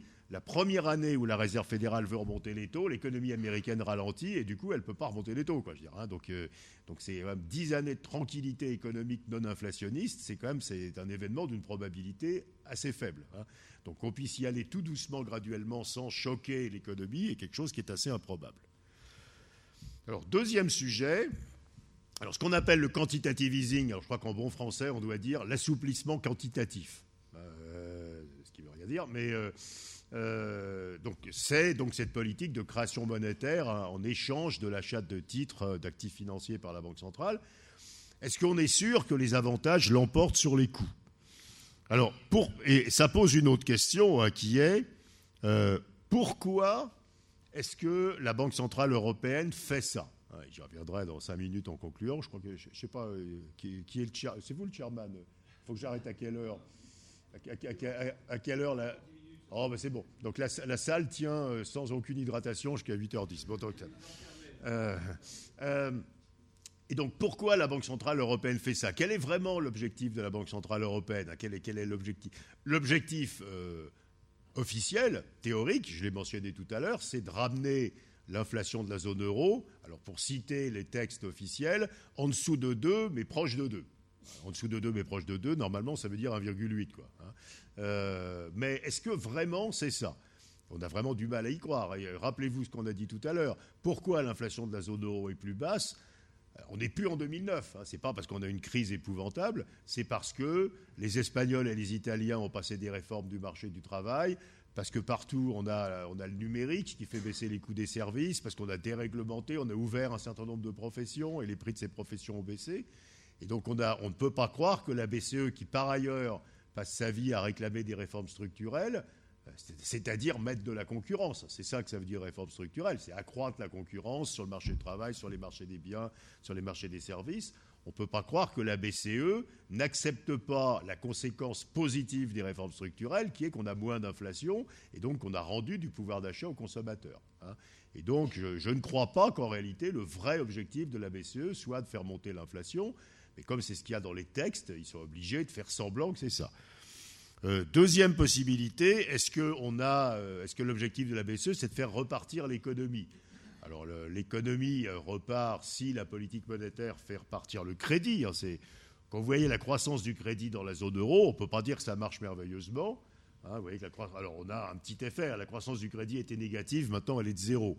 Bon, elle était négative en partie, euh, c'est un peu une illusion statistique, parce qu'il y a des gens qui faisaient défaut sur leur crédit, et quand quelqu'un fait défaut sur ses crédits, on le soustrait ce crédit du stock de crédit. Hein, euh, et comme on a moins de défauts, on n'a plus ça.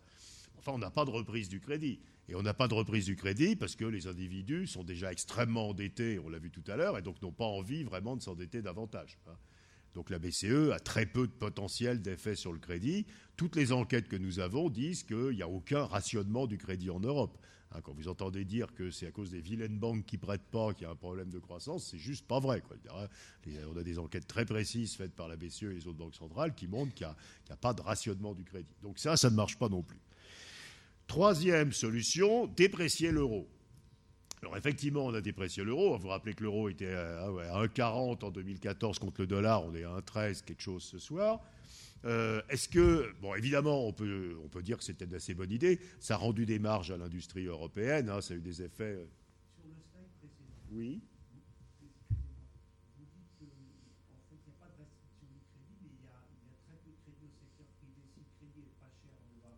Non, parce que les gens n'ont pas besoin. Les, profits des entreprises de la zone euro sont supérieurs à, leurs investissements.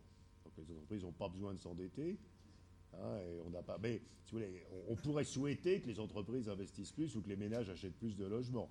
Ce que je veux dire, c'est que la raison pour laquelle les entreprises n'investissent pas plus n'est pas la rareté du crédit.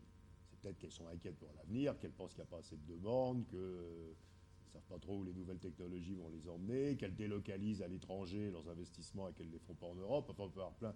Mais, on a, il y a vraiment, comme c'était un sujet extrêmement euh, débattu, hein, qu'il y avait un vrai débat, euh, la Banque de France, par exemple, a confié à une équipe d'universitaires complètement indépendants une étude sur euh, y a-t-il un rationnement du crédit bancaire en France et ces universitaires qui ne sont absolument pas en conflit d'intérêts avec qui que ce soit ont conclu qu'il n'y avait aucune évidence empirique qu'il y ait un rationnement du crédit s'il n'y a pas plus d'investissement, ce n'est pas pour un problème de financement.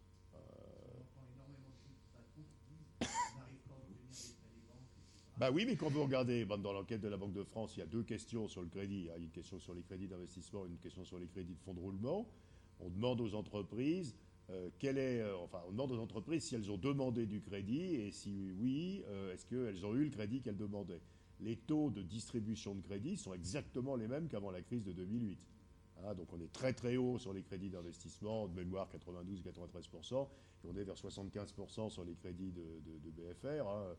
Et c'est les mêmes pourcentages qu'il y a 10 ans, donc on n'a pas de signe qui est... Non, non, je pense que c'est n'est pas vrai. Hein. Le problème, c'est que les entreprises... Euh, bon, la profitabilité des entreprises a beaucoup augmenté, et donc les entreprises autofinancent leurs investissements. Et puis maintenant, on a le CICE, enfin, donc on a des... Et puis, il n'y a pas que la France, je veux dire. vous voyez, euh, en, Allemagne, il ne faut pas suspecter, on n'a pas du tout non plus de reprise forte du crédit. Bon, alors si ce n'est pas le crédit, ça peut être l'euro. Euh, si c'est l'euro, il faut faire un peu attention. Alors effectivement, on peut déprécier l'euro, ça a des effets positifs. Je pense que c'est effectivement un objectif caché de la BCE. La BCE, vous savez, a signé un accord qui est un accord du G20, où les pays du G20 s'engagent à ne pas euh, manipuler leurs devises pour essayer de gagner des parts de marché un gouverneur de banque centrale ne peut pas dire à ses camarades écoutez les gars, moi je déprécie ma devise et je vous pique des parts de marché, donc euh, ça reste forcément très secret. Bon, ça n'a pas eu un effet considérable sur la zone euro, à part quand même aider l'industrie à redresser ses marges. Donc peut-être il y a un effet crédit. Et puis quand même, oui, je, vous montrais sur les profits. Hein, la dépréciation de l'euro a quand même énormément remonté les profits de la zone euro, parce qu'effectivement, si l'euro est plus faible, on peut vendre plus cher en dollars. Donc, euh, et puis, mais vous voyez que ça n'a pas beaucoup. Les exportations de la zone euro, malgré tout, sont pas fortes. Hein, euh. et puis, probablement, l'effet le plus spectaculaire, c'est les taux d'intérêt des pays périphériques. Hein. Et donc, euh, les Espagnols qui se finançaient à 7,5% en 2012 hein, se financent à 1,3 ou 1,4 aujourd'hui. Euh, dans les milieux de la finance, ça s'appelle Draghi est italien, cette théorie-là. Hein. Il dire que finalement, mais ce n'est pas non plus négligeable hein, que euh, l'effet positif peut-être le plus important de, la politique monétaire, ça a été de, faire baisser considérablement les coûts de financement des pays du sud de la zone euro, que, vous voyez là, qui est quand même très spectaculaire. Mais alors, en face de ça, il ne faut pas oublier les ennuis. Les ennuis, c'est quoi? Bah, Vous créez une montagne de liquidités. Quand vous créez une montagne de liquidités, vous créez des flux de capitaux gigantesques les individus, hein, à nouveau, c'est les carottes. Hein. Je vends mes obligations à la BCE, elle me donne de la monnaie. Alors je peux décider de garder la monnaie. Comme les taux d'intérêt sont négatifs aujourd'hui, je ne suis pas vraiment incité à garder la monnaie. Donc je vais réinvestir cette monnaie. Donc je vais acheter des émergents. Voir mon banquier, je lui dis, vous avez sûrement un joli ETF émergent, je lui achète. Et puis j'apprends qu'il y a une crise épouvantable au Brésil, en Russie, etc. Pouf Je sors ma monnaie des émergents, je dis, oula, les émergents c'est dangereux, je vais acheter des actions européennes. Bam, je mets trucs dans les actions européennes. Hop, retour de la crise grecque en juin 2015. Oui, les actions européennes, c'est dangereux. Hop, je reprends l'argent. Et donc, vous voyez, vous créez des entrées-sorties sur les différents marchés financiers qui créent une gigantesque volatilité des marchés. Regardez ce que fait l'indice boursier de la zone euro. C'est quand même assez impressionnant. Ah, on, s'est habitué d'ailleurs, hein. on s'est habitué à ce que le lundi ça va plus, plus 4, le mardi moins 3, le mercredi plus 5, enfin, enfin c'est quand même bizarre. Quoi, hein. euh, et, vous voyez, je peux vous montrer, ça c'est les spreads, c'est ce que payent comme prime de risque les entreprises. Je pourrais vous montrer euh, ce, qui se passe sur les pays émergents. Regardez le réal brésilien. Réal brésilien, ça, il fallait 1 réal 50 par dollar euh, en 2012. Euh, à la fin de 2015, il fallait 4 réals 50 par dollar, trois fois plus, et aujourd'hui 3,50. Il ne faut pas dire que la situation du Brésil soit merveilleuse, le réal s'est quand même réapprécié. Donc vous créez d'énormes flux de capitaux. Donc vous créez une gigantesque volatilité des marchés financiers. Et ça, c'est totalement contre-productif. Parce que vous avez, la, la, Banque centrale achète des obligations, essentiellement des États, des obligations très sûres, des banques, etc. Et donc, une des idées, c'est que faisant ça, elle va pousser les investisseurs vers des investissements plus risqués. Si moi, assureur, je ne peux pas acheter des obligations des États parce que la BCE achète tout, je vais bien finir par être obligé d'accepter d'acheter des actions ou des obligations des entreprises, et ça c'est bon pour le financement de l'économie. Mais comme en même temps cette politique crée une gigantesque volatilité des prix de ces actifs, ben, je n'ai pas du tout envie d'acheter des actions. Hein, parce que c'est trop, euh, il y a trop de volatilité, hein, il y a trop de risques à court terme. Hein, et, aujourd'hui, comme vous savez, tout est, tout est calculé à valeur instantanée de marché. Donc je reste investi dans les actifs peu risqués, je ne vais pas acheter des actifs risqués à cause de la volatilité. Et puis les marchés financiers sont devenus complètement illiquides. Vous ne pouvez plus rien acheter ni vendre, puisque la BCE achète tout, et ce qu'elle achète, elle le garde. Donc si vous essayez d'acheter, il n'y a plus rien pour vous. Enfin, on n'a plus aucune liquidité de marché. On ne peut plus vendre ou acheter sur les marchés financiers parce que les marchés sont complètement euh, avalés, vous voyez, hein, aspirés par ce qu'achète la Banque centrale européenne. Donc il faut quand même se, poser la question, euh, euh, de, la pertinence de cette politique. C'est est-ce que les coûts hein, et je, conclurai dans une minute parce que je surveille l'heure, ne domine pas assez largement les quelques avantages. Et puis, euh, dernier point, oui, enfin, évidemment, il y a la question, je vais sauter, la question centrale qui est la question des réformes structurelles, je vais vous juste montrer une chose. Euh, l'autre argument qu'utilise énormément euh, Mario Draghi, c'est de dire je fais cette politique pour donner aux États le temps de faire des réformes structurelles. Hein, donc je fais une politique monétaire extrêmement expansionniste, ce qui améliore les économies et permet aux États de faire des politiques de réformes structurelles qui euh, vont améliorer la situation de long terme des économies, et donc je, les aide en faisant cela. Alors, euh, en théorie, euh, cet argument a vraiment du sens. Les, réformes structurelles sont en général sont des politiques qui ont des effets positifs à long terme, mais négatifs à court terme. Par exemple, si vous faites une vraie réforme du marché du travail et vous réduisez la protection de l'emploi, la première chose qui va se passer, c'est que les entreprises vont licencier les gens qu'elles ne licenciaient pas parce que c'était cher de licencier. Hein. Et donc vous allez ajuster l'emploi à la baisse. Et puis la seconde chose qui va se passer, c'est que les entreprises vont embaucher plus parce qu'elles savent qu'elles pourront licencier euh, à un coût plus faible. Donc en général, c'est ce qu'on a vu dans la plupart des pays, quand vous faites des réformes structurelles, ça va d'abord moins bien, puis après mieux. Donc il faut passer la phase où ça va moins bien. Donc c'est légitime de pousser l'économie dans la phase où ça va moins bien. Donc ceci a du sens. Cela étant, le problème, c'est que vous pouvez aussi inverser l'argument en disant, mais par ailleurs, si la politique monétaire expansionniste euh, soutient l'économie, ça peut permettre aux États qui n'ont pas envie de faire des réformes de ne pas les faire. Hein, parce que la politique monétaire aidant l'économie, la situation n'est pas suffisamment catastrophique pour qu'ils soient obligés de faire des réformes. C'est ce que m'avait dit Raymond Barre euh, quelques mois avant qu'il meure. M'avait dit je, me fais à moi-même un grand reproche. Quand j'étais Premier ministre, je n'ai pas laissé la, France s'effondrer complètement, parce que si elle s'était complètement effondrée, on aurait été forcé de faire les réformes. Hein. Euh, et donc, et alors, vous voyez, le, problème majeur de la zone euro, c'est quoi? C'est ce que vous voyez là en rouge, c'est que nous n'avons plus dans la zone euro de croissance des gains de productivité. Donc ça, pour ceux d'entre vous qui, qui avaient eu la gentillesse de le regarder, c'est ce qu'on avait écrit avec Marie-Paul Vira dans notre livre d'avant, qui s'appelle Croissance zéro, hein, euh, dont, vous avez quelques exemplaires aussi dehors, hein, où on s'interrogeait sur les causes profondes de la disparition des gains de productivité. Vous voyez que c'est zéro, quoi, les gains de productivité de la zone euro. Ça veut dire que ce que nous, comme en plus nous sommes des pays vieillissants, la croissance que nous savons faire à long terme, c'est zéro. Et malheureusement, ça ne s'arrange pas. Quoi. Donc objectivement, il faut remarquer que le problème structurel le plus grave que nous avons devant nous, hein, qui est l'absence de gains de productivité, l'absence de progrès technique, il n'a pas du tout été, on n'a pas commencé à l'améliorer, hein, et que malgré des années de politique monétaire très expansionniste, donc ça, laisse quand même un peu inquiet. Alors je conclus dans la minute qui me reste pour dire la, chose suivante. Euh, qu'est-ce qu'il y a devant nous? Alors, vers quoi on va? Euh, Honnêtement, euh, la politique monétaire mise en place par la BCE a très peu d'effet sur l'inflation, puisqu'à nouveau, la, baisse de l'inflation, c'est quelque chose, à part le bout de pétrole, hein, mais je parle de l'inflation hors effet du pétrole, la baisse de l'inflation, c'est des évolutions structurelles, hein, c'est des marchés du travail qui marchent autrement, c'est des marchés des services plus concurrentiels, hein, c'est de la concurrence. Et donc, euh, donc l'effet sur l'inflation est absolument minime de ce que fait la BCE. La BCE euh, circule euh, des textes où elle dit que sans elle, l'inflation aurait été encore beaucoup plus basse. Les universitaires qui ont fait des travaux là-dessus trouvent au mieux que tout ce qu'a fait la BCE fait qu'aujourd'hui, l'inflation est un dixième de point plus élevée que ce qu'elle aurait été. Hein, donc, vous voyez, on n'est pas. Euh, l'effet sur la croissance est très faible. On l'a vu, il n'y a pas d'effet sur le crédit. Euh, hein, l'effet sur la croissance est aussi extrêmement petit. Donc on a très peu d'effets positifs sur la croissance et sur l'inflation. Donc ça va donner envie à la BCE de continuer avec des arguments qui sont ceux qu'on a évoqués. Il faut que l'inflation remonte, il faut aider les États à faire des réformes structurelles, il faut aider aussi les gens à se désendetter. Donc elle va continuer. Et cette politique, on l'a vu, devient complètement irréversible si on l'a menée pendant un nombre suffisant d'années. Hein. Malheureusement, la politique monétaire très expansionniste, c'est comme les antibiotiques. Hein. Ça devrait être une politique qu'on prend pendant les crises, pendant des périodes de temps courtes. Quand vous la prenez pendant extrêmement longtemps, un, ça devient inefficace, mais deux, vous ne pouvez plus arrêter. Hein. Et donc, je crains qu'on en soit là. Ça veut dire que dans, beaucoup de pays, en particulier au Japon et dans la zone euro, et probablement aussi au Royaume-Uni, la situation américaine est un peu différente. L'économie américaine est comme une économie qui va fondamentalement mieux. Bah, on a une économie qui ne va pas bien, qui ne fabrique pas d'inflation, où la Banque centrale a une forte incitation à en faire encore plus.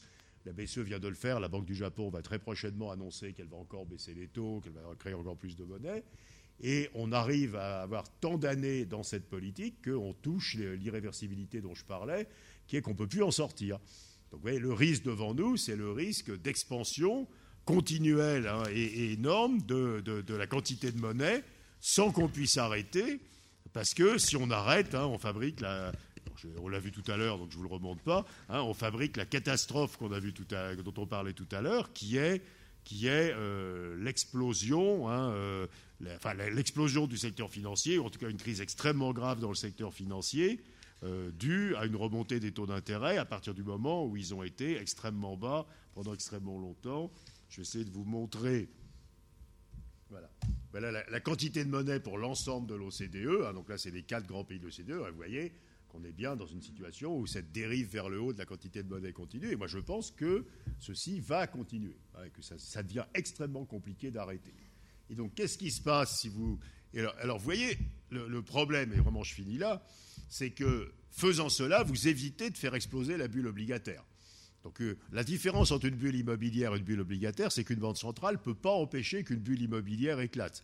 La banque centrale, en général, n'achète pas d'appartements. Hein, si la Banque centrale achetait des appartements, elle pourrait empêcher, empêcher que les prix des appartements baissent. Il y a eu un gag dans le Wall Street Journal pendant la crise de 2009. Le Wall Street Journal avait annoncé que la Réserve fédérale allait acheter 500 000 voitures pour euh, sortir l'automobile américaine de la crise. enfin bon, euh, c'est quand même rare, quoi. Hein. mais par contre, une banque centrale peut acheter des obligations jusqu'à la fin des temps. Donc si une banque centrale veut empêcher les taux d'intérêt à long terme de remonter, elle peut le faire.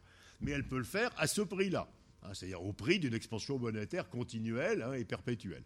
Et évidemment, le problème, après, c'est que vous troquez une crise pour une autre, c'est que vous évitez la crise obligataire, donc les taux d'intérêt ne remontent pas, donc vous évitez de tuer les prêteurs et les emprunteurs, mais euh, vous fabriquez à un certain moment le risque d'une défiance vis à -vis de la monnaie.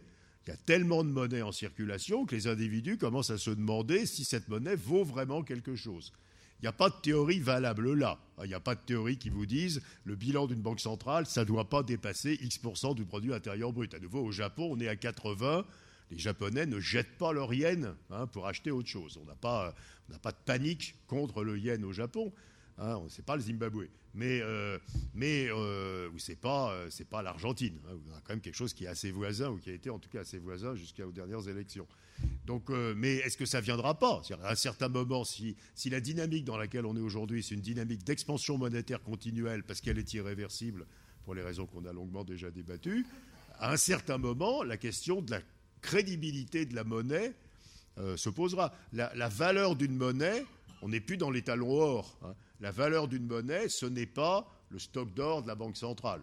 Hein. la valeur d'une monnaie aujourd'hui, ça ne repose pas sur les actifs détenus par la Banque centrale, ça repose exclusivement sur le fait que les individus pensent qu'ils pourront s'en servir pour acheter des choses. Le jour où ils pensent que cette monnaie sera refusée parce que sa valeur baisse, cette monnaie n'a plus de valeur, on s'en débarrasse et le taux de change de cette monnaie s'effondre hein, pratiquement. C'est-à-dire qu'on a une crise de change. Donc moi je suis extrêmement inquiet hein, sur le fait que les banques centrales rentrent dans cette dynamique où elles prennent un risque avec la croyance dans la solidité de la monnaie, pour éviter à nouveau le risque de remonter des taux. Et dernière chose que je voulais dire, vous avez sûrement entendu parler de hélicoptère monnaie. Alors, hélicoptère monnaie, c'est le truc d'après, soi-disant. Alors, vous savez, hélicoptère monnaie, c'est le truc vraiment sympa. Donc, vous êtes chez vous le matin, vous prenez votre petit déjeuner, il y a un type qui sonne, il dit Bonjour, je suis Mario Draghi, je t'ai amené des billets. Hein, donc, c'est vraiment ça, hélicoptère monnaie. Hein, donc, c'est quand même c'est le truc vraiment sympa. Euh, et donc tout le monde dit, alors Draghi, dans une conférence de presse, a dit c'est une idée intéressante, on est en train de la regarder de près. Alors, alors les Allemands, 3 millions de suicides en Allemagne, euh, mais, euh, il faut se rendre compte qu'aujourd'hui, contrairement au débat, alors si vous êtes à nouveau de gauche, vous appelez pas ça hélicoptère monnaie, vous appelez ça quantitative easing for the people. Ah, c'est QE for the people, hein, le, le quantitative easing pour les gens. Avec l'idée qu'aujourd'hui, la Banque centrale crée de la monnaie qu'elle donne aux financiers, c'est une espèce d'absolument détestable, et qu'il faudrait donner la monnaie aux gens, quoi, donc faire de l'hélicoptère monnaie. Or, en réalité, les banques centrales, aujourd'hui, font de l'hélicoptère monnaie. Comment ça se passe? Euh, Prenez, par exemple, que, que finance l'État français avec ses déficits publics? Il finance essentiellement des déficits des systèmes de protection sociale, des transferts sociaux. Donc, euh, en gros, bah, donc on finance, pas, des dépenses maladie, mais oui, c'est plein d'autres trucs. Hein. Euh, le RSA. Bon. Et pour financer le RSA, l'État français fait des déficits et il émet des obligations. Ces obligations sont achetées par des investisseurs qui immédiatement les revendent à la BCE qui paye en monnaie. Hein. Et donc ces opérations-là, bah, euh, résumez-les, la BCE a donné de la monnaie à l'État français pour qu'il paye le RSA. Et résumé encore, la BCE a donné les billets directement aux titulaires du RSA. C'est exactement la même chose. Donc le quantitative easing, quand il finance des dépenses de transfert public, c'est de l'hélicoptère monnaie. Hein, c'est exactement de l'hélicoptère monnaie. Dit autrement, euh, la dette publique que la BCE... Alors pourquoi Alors je finis ça, que c'est, euh, vous le lirez dans vos journaux, et donc franchement, je pour 30 secondes. Euh, on vous dit aujourd'hui, tout ce que nous faisons, tout ce que fait la Banque centrale n'est pas dangereux, parce qu'elle crée de la monnaie, mais elle achète des obligations des États. Donc elle a un joli bilan bilan, il est IFRS compatible complètement. Quoi. Je veux hein. au passif, il y a de la monnaie et à l'actif, il y a des obligations pour la même valeur. Donc tout le monde croit que ça vaut bien, que ça va bien. Sauf que ces obligations, elles ont été émises par les États, pas pour acheter du capital ou faire des investissements, pour financer des transferts publics. Donc la vraie valeur de ces obligations, c'est zéro. Hein. Donc vous avez deux façons de le faire apparaître. Soit vous le faites apparaître dans le bilan de l'État, hein, qui a au passif des obligations et à l'actif rien, euh, ce qui est le cas du bilan de l'État, soit vous oubliez le bilan de l'État, vous, vous ajoutez, hein, vous consolidez le bilan de l'État et de la Banque centrale, et vous avez un bilan consolidé de l'État plus Banque centrale, où euh, au passif il y a de la monnaie, et à l'actif il n'y a rien. Ah oui, tout ça, c'est un jeu d'écriture comptable, mais en réalité, les obligations qu'achète la BCE, elles valent zéro, puisqu'elles ne financent aucun capital qui ait une, quelconque valeur. Donc nous faisons du de, de l'hélicoptère monnaie. Hein, donc il n'y a, pas, a pas un truc encore plus fou après. Hein, on est déjà dans le truc le plus fou. Hein. voilà ce que, par quoi je voulais finir. Bon, merci beaucoup. Merci beaucoup.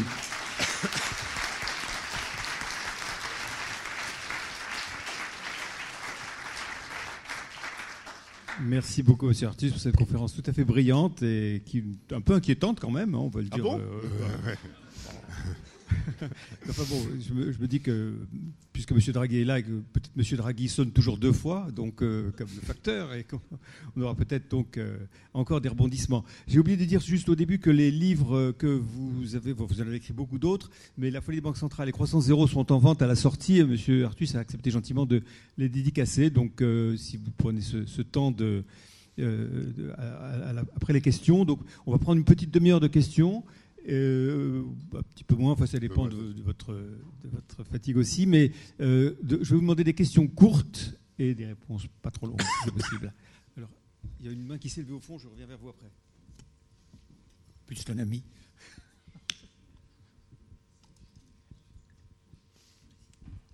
Oui, bonsoir, merci beaucoup pour cette présentation que vous avez réussi à rendre réjouissante. Euh, j'ai deux questions, une question sur les causes et une question sur la perspective. En ce qui concerne les causes, au fond, cette courbe-là euh, alimente bien ma question. Euh, c'était encore plus clair sur la courbe que vous montriez sur l'évolution de la masse monétaire américaine, où on voit que les choses sont raisonnablement corrélées avec l'inflation jusqu'en 2008 et qu'en 2008, la masse monétaire est multipliée par 5 en l'espace de quelques mois. Donc ça pose clairement la question de l'impact de la crise des subprimes et ça pose donc la question de la, comment dire, euh, la responsabilité des banques centrales dans cette situation d'explosion de la masse monétaire. est-ce que cette situation n'est pas subie par les banques centrales Et donc, est-ce que ça ne pose pas la question aussi de la régulation des banques pas centrales? Ma deuxième question concerne les perspectives. Donc, euh, euh, on voit bien, enfin, vous nous dites tout ceci n'est pas raisonnable et en plus, c'est de plus en plus irréversible. Donc, la question, c'est c'est quoi le scénario? On voit bien si on, ce qui s'est passé en 1929.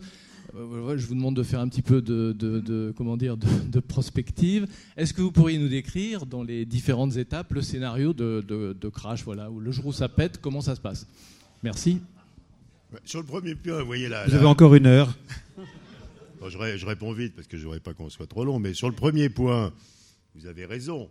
Euh, mais euh, il y a un débat sur le partage des responsabilités entre les banques et les banques centrales. C'est mon tout premier point tout au début, il y a une heure. Hein. C'est-à-dire, si les banques centrales avaient utilisé la technologie prudente qui consiste de façon préventive à empêcher que les taux d'endettement augmentent et en montant les taux d'intérêt préventivement, on n'aurait pas eu euh, la crise des subprimes.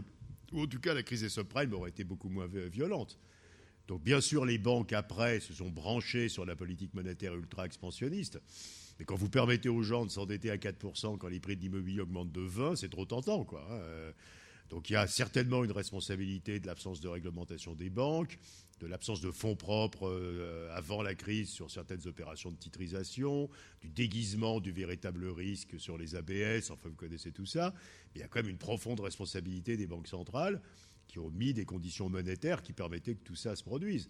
Hein, si les conditions monétaires avaient été plus restrictives, les banques n'auraient pas gagné de l'argent en faisant des crédits immobiliers à des gens douteux, elles ne les auraient pas fait. Hein. Donc, euh, donc euh, je crois qu'il y a...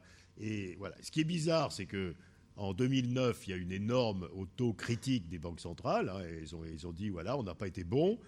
Et euh, nous avons maintenant deux piliers à notre politique. Un premier pilier qui est la stabilité des prix, ce qui, à nouveau, traduit aujourd'hui, veut dire qu'il faut faire monter l'inflation, ce qui est un truc un peu bizarre. Mais enfin, Et un deuxième pilier qui est la stabilité financière. Donc nous allons maintenant nous occuper autant de la stabilité financière que de la stabilité des prix.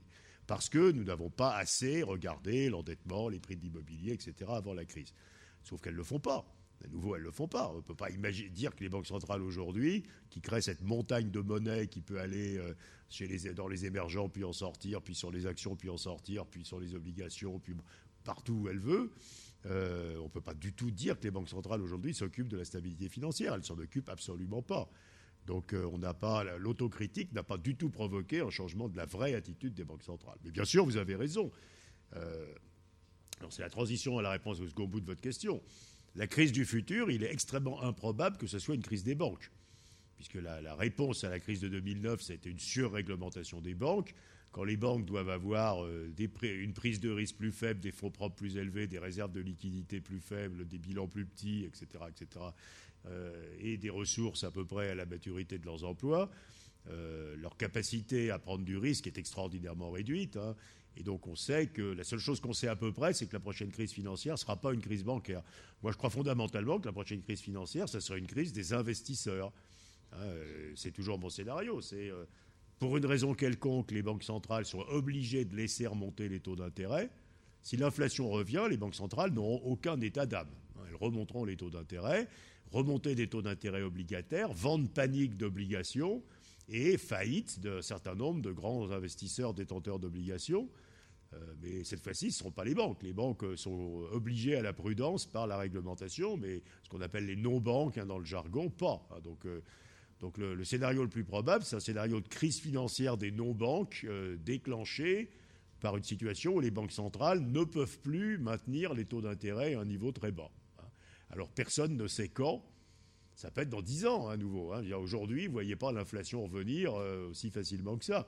Alors on peut imaginer, ben, j'en parlais avant, des scénarios géopolitiques, bien sûr, on peut toujours imaginer un scénario géopolitique, mais l'économie elle-même a du mal à ramener de l'inflation. Mais ça peut être, euh, ça peut être la politique. Nouveau, je parlais du salaire minimum aux États-Unis. C'est pas l'économie, hein, c'est un choix politique de monter très fortement les bas salaires. Si ce choix est fait, il y aura de l'inflation et vous allez avoir un risque aux États-Unis que l'inflation fasse remonter les taux et que ça déclenche une crise chez les détenteurs d'obligations, mais ce ne sera pas une crise bancaire. Donc voilà. Donc euh, le, scénario catastrophe aujourd'hui, c'est vraiment un scénario d'inflation non anticipée qui force la remontée des taux d'intérêt. Ah, c'est ça, c'est ça le pire qui puisse arriver. Hein. Est-ce qu'une motivation qui serait vertueuse de la BCE, c'est d'éviter une spirale déflationniste, par exemple à cause de la révolution numérique ou... Oui, mais à nouveau, je ne suis pas d'accord avec cette remarque. Euh, euh, la déflation, c'est une situation où la chute de la demande fait baisser les prix. Donc si la demande s'effondre et que vous avez moins 2 d'inflation, c'est parfaitement légitime de créer de la monnaie. Personne ne critique les banques centrales pour ce qu'elles ont fait en 2009. Hein. Mais aujourd'hui, la baisse de l'inflation, ce n'est pas la chute de la demande. Regardez aux États-Unis, hein, il n'y a pas d'inflation et on est au plein emploi. Hein, la chute de l'inflation, c'est euh, bah, le numérique, euh, les marchés du travail plus flexibles, etc., la concurrence plus forte. Euh, et là, en jargon d'économiste, vous avez une inflation faible qui ne vient pas d'un choc négatif de demande, mais qui vient d'un choc positif d'offre. Et si l'inflation faible vient d'un choc positif d'offre, par exemple numérique, hein, des gains de productivité liés au numérique, ben, vous n'avez aucune raison de refuser cette inflation faible. Hein. Ce n'est pas du tout la même chose que d'avoir une inflation faible parce que la demande s'effondre, que d'avoir une inflation faible parce qu'on fait du progrès technique et qu'on est plus efficient. Et donc il faut absolument distinguer les causes de l'inflation faible et ne réagir que aux inflations faibles qui viennent de la chute de la demande. Hein. Euh, distinction que explicitement la BCE refuse de faire, hein, en disant l'inflation c'est l'inflation, quelle que soit sa cause. Euh, vous pouvez poser la même question sur le pétrole. Est-ce qu'il faut réagir à euh, de l'inflation ou à de la désinflation liée au mouvement du prix du pétrole? Bon, la BCE, elle ne peut rien au mouvement du prix du pétrole. Donc, euh, puis ça, pas ça n'a rien à voir avec les conditions monétaires européennes. Je. Donc, donc, il faudrait limiter les politiques monétaires aux réactions, aux, aux mouvements anormaux de l'inflation qui viennent de mouvements anormaux de la demande. Parce que là, effectivement, il faut lutter à la fois contre l'inflation et contre la déflation. Si, euh, à nouveau, si tout le monde devient plus efficace grâce au numérique, on baisse tous nos prix pour nos clients. Pourquoi vous voulez l'empêcher Il n'y a aucune raison qu'on veuille l'empêcher. Hein. Donc il faut, il faut, donc, euh, il faut regarder d'où vient, viennent les chocs d'inflation. Hein. Qu'est-ce qui fondamentalement les provoque?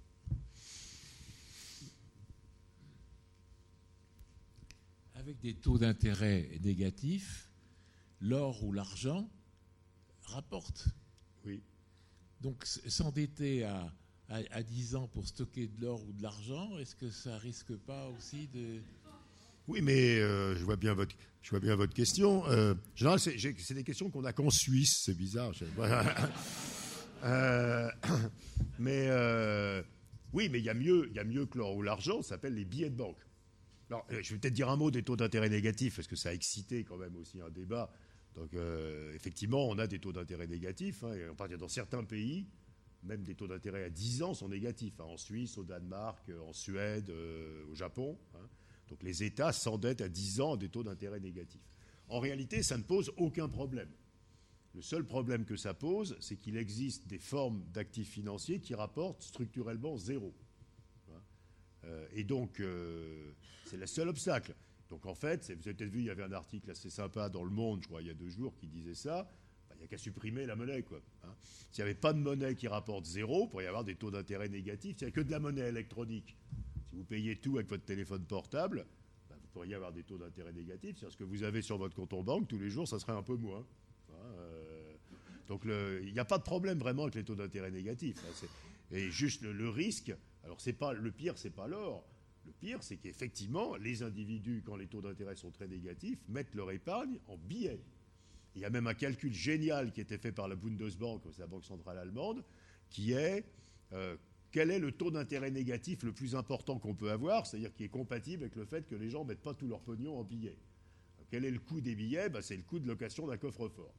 Donc, si vous gardez les billets de 500 euros, en fait, vous avez le droit d'aller jusqu'à moins 40 points de base. Parce que si vous achetez un loué ou vous achetez un coffre-fort, ça va vous coûter moins 40 points de base. Et si vous enlevez les billets de 500 euros, donc forcément ça devient plus gros, hein, et là, vous n'avez pas le droit d'aller en dessous de moins 20. Hein, mais vous voyez, si vous n'aviez pas de billets, et si les dépôts des banques n'étaient pas rémunérés à zéro, vous pourriez très bien avoir des taux d'intérêt négatifs. Le vrai sujet, ce n'est pas les taux d'intérêt négatifs, c'est ce que j'ai montré aussi tout à l'heure, c'est les taux d'intérêt plus bas que les taux de croissance. Parce que ça, ça sème un bazar terrible. Par exemple, calculer, le truc que nous, on appelle euh, dans notre jargon le DCF. Hein, donc prenez une action, votre entreprise préférée, vous allez calculer la somme actualisée de ces dividendes futurs. Sauf que les dividendes, ils croissent à un taux, à un taux qui est plus rapide que le taux d'intérêt auquel vous actualisez. Donc la valeur de cette action, c'est plus l'infini. Hein. Et donc le problème. Alors après, bien entendu, on bricole, donc on va dire oh, on va rajouter une prime de risque pour faire semblant que je sais faire le calcul. Mais en réalité, vous ne savez plus faire le calcul. Donc ce qui est horrible, c'est des taux d'intérêt inférieurs au taux de croissance parce que ça détruit le calcul actuariel. Hein, vous ne savez plus calculer la valeur d'un actif à long terme puisque vous actualisez un taux d'intérêt inférieur à la croissance des revenus, donc tout vaut plus l'infini. Et je crois que ça, c'est horrible. Par contre, les taux négatifs, ça serait très bien. Il n'y a qu'à faire comme en Finlande. Hein. Je veux dire, euh, payez votre café du matin avec votre téléphone portable, il n'y a plus de problème avec les taux négatifs. Hein.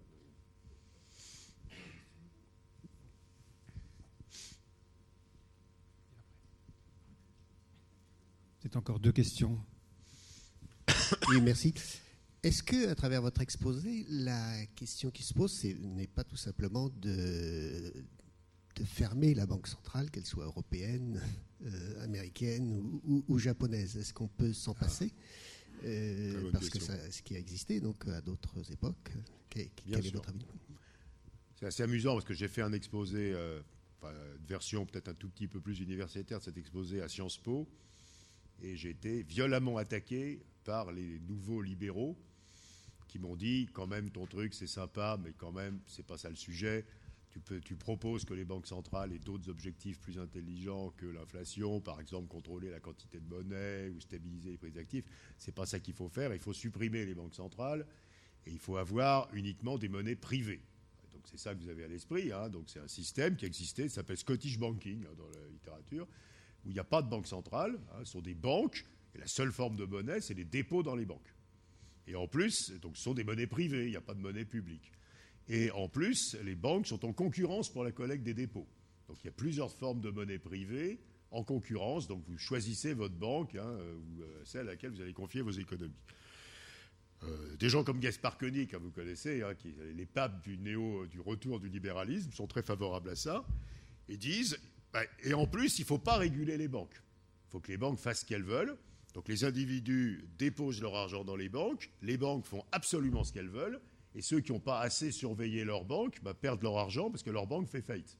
Hein, donc il faut que les individus soient responsables et surveillent la banque. On peut faire la même chose sur les yaourts. Hein, sur les, je peux vous le faire en disant euh, on ne met pas de régulation agroalimentaire, donc vous bouffez un truc de chez Danone, euh, c'est plein de d'hystéria, vous êtes mort, et la prochaine fois, vous en prendrez un autre. Hein. Euh, et alors, le problème, le problème c'est que c'est totalement irréaliste. Parce qu'il y a un truc qui s'appelle en économie la symétrie d'information, et vous n'êtes pas capable, vous, comme déposant, de connaître les risques que prenne votre banquier. Euh, à part imaginer que vous allez demander à votre banquier le listing de ses crédits à la ligne pour regarder ce qu'il a fait, être assez dur de savoir quel est le niveau de risque pris par la banque. Donc on a en général considéré que cette asymétrie d'information était trop importante pour que les gens puissent surveiller eux-mêmes leurs banquiers. Et donc on a confié au régulateur le soin de surveiller les banquiers. Et on a euh, fait en sorte que les monnaies soient sans risque, d'une part en créant une monnaie publique, qui est les billets de banque, et d'autre part en créant l'assurance des dépôts, qui fait que vous ne pouvez pas perdre vos dépôts dans une banque. Et donc vous êtes normalement dispensé, vous, de surveiller la solidité de votre banquier, puisque le régulateur le fait pour vous. Mais je suis d'accord que c'est sympa comme question. Euh, alors, ce qui est intéressant aussi, c'est qu'en Suisse, vous avez en ce moment une votation qui risque de passer, qui est exactement l'inverse puisque cette votation en Suisse, c'est une votation qui s'appelle tout monnaie, euh, où la seule forme de monnaie, au contraire, c'est la monnaie de la Banque centrale. Les banques ont des taux de réserve obligatoires de 100%. Hein, donc elles doivent déposer la totalité de leurs dépôts à la Banque centrale. Hein, et les individus ne détiennent que la monnaie de Banque centrale. Donc il n'y a plus que de la monnaie publique. Et ça, c'est très fortement. Ce qui est assez amusant, c'est que alors là, c'est fortement soutenu par la gauche euh, en Suisse qui dit que, bah, comme les banquiers font n'importe quoi, il faut les protéger les individus contre les banquiers. Et donc il faut que la seule, la seule institution qui ait le droit de créer de la monnaie soit la Banque centrale et puis les banques privées. Donc vous avez des propositions d'un côté où en fait on supprime les monnaies privées et puis vous avez les nouveaux libéraux qui suppriment la monnaie publique et la Banque centrale. Euh, honnêtement, moi je, enfin, moi je suis un peu d'école Tyrol, quoi. donc je pense que la symétrie d'information c'est quand même un truc très violent. Hein, et que croire que les individus sont suffisamment grands pour être capables de surveiller eux-mêmes des gens, des intermédiaires, que ce soit dans la banque ou dans n'importe quoi, dans un monde où il y a d'incroyables asymétries d'information et en plus ces intermédiaires sont incités à mentir, il euh, faut quand même être très très très très idéaliste, hein, il me semble. Hein, euh, Donc je crois quand même à la régulation des banques, parce que je crois que les, les asymétries d'information sont tellement violentes dans le domaine bancaire qu'on n'arrivera pas à les faire disparaître.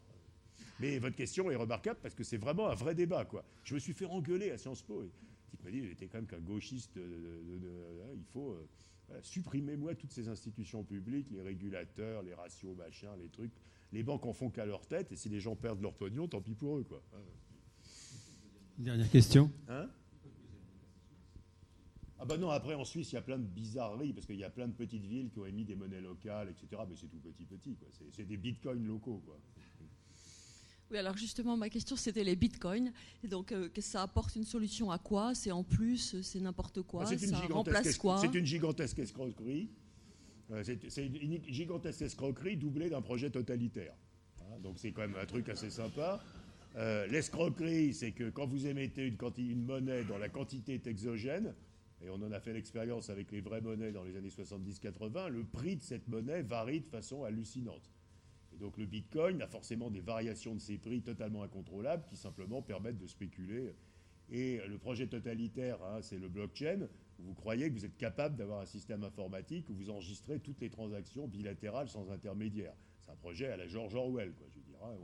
il y a un ordinateur, euh, enfin, il y a une, une bande d'ordinateurs où il y a tout les transactions en bilatéral, et donc vous supprimez le besoin des intermédiaires entre les individus qui transactent de façon bilatérale. C'est complètement n'importe quoi, c'est un projet absolument délirant. Euh, Google à côté, c'est rien. C'est vraiment, c'est très étonnant.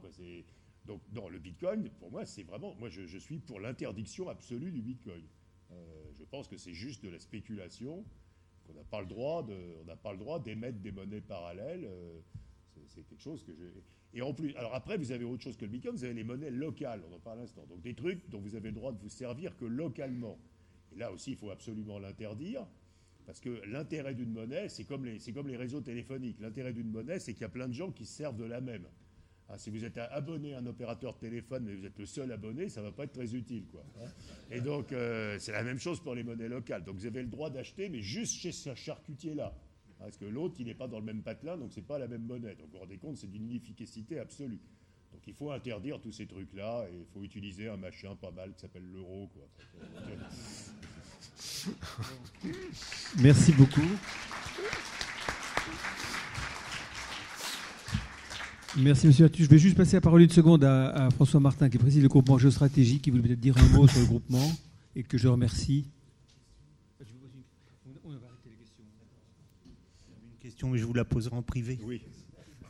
Écoutez, je voulais donc euh, remercier M. Artus, euh, remercier également le, les, HEC qui sont venus, euh, vous dire donc cette conférence qui a été organisée donc conjointement avec le, groupement Géostratégie et donc la suite d'un certain nombre que nous avons fait dans, le cadre de ce partenariat. Nous avons eu Gilles Capel également récemment. Nous avons eu dans le passé euh, Jean-Louis Etienne, par exemple, donc des conférences extrêmement intéressantes. Nous, le groupement Géostratégie organise beaucoup d'autres conférences. Simplement, si les conférenciers sont un petit peu moins connus, on ne peut pas les faire dans le cadre de leur H, mais vous pouvez vous inscrire euh, également au groupement Géostratégie si ce n'est pas encore le cas, et vous aurez également des conférences un peu sur les mêmes sujets. Euh, très, généraux, assez globaux, mais, mais passionnants. Euh, nous en avons une, par exemple, le 18 mai, la prochaine, euh, donc pas le RH, mais géostratégie, avec Nicolas Normand, qui est directeur adjoint de l'IHEDN, qui se passe à l'association HEC sur le thème euh, l'Afrique entre chaos et opportunité. Donc c'est un sujet qui est, qui est tout à fait d'actualité, mais je, profite donc de cette occasion pour vous mentionner ça, parce que certains d'entre vous ne sont pas inscrits au groupement, donc ne reçoivent pas les invitations. Merci en tout cas. Est-ce que, je peux faire un peu de publicité? Si, vos enfants sont à HEC, ce qui, euh, euh, dites-leur qu'à 20h lundi sur le campus d'HEC, je présenterai mon bouquin. Donc, euh,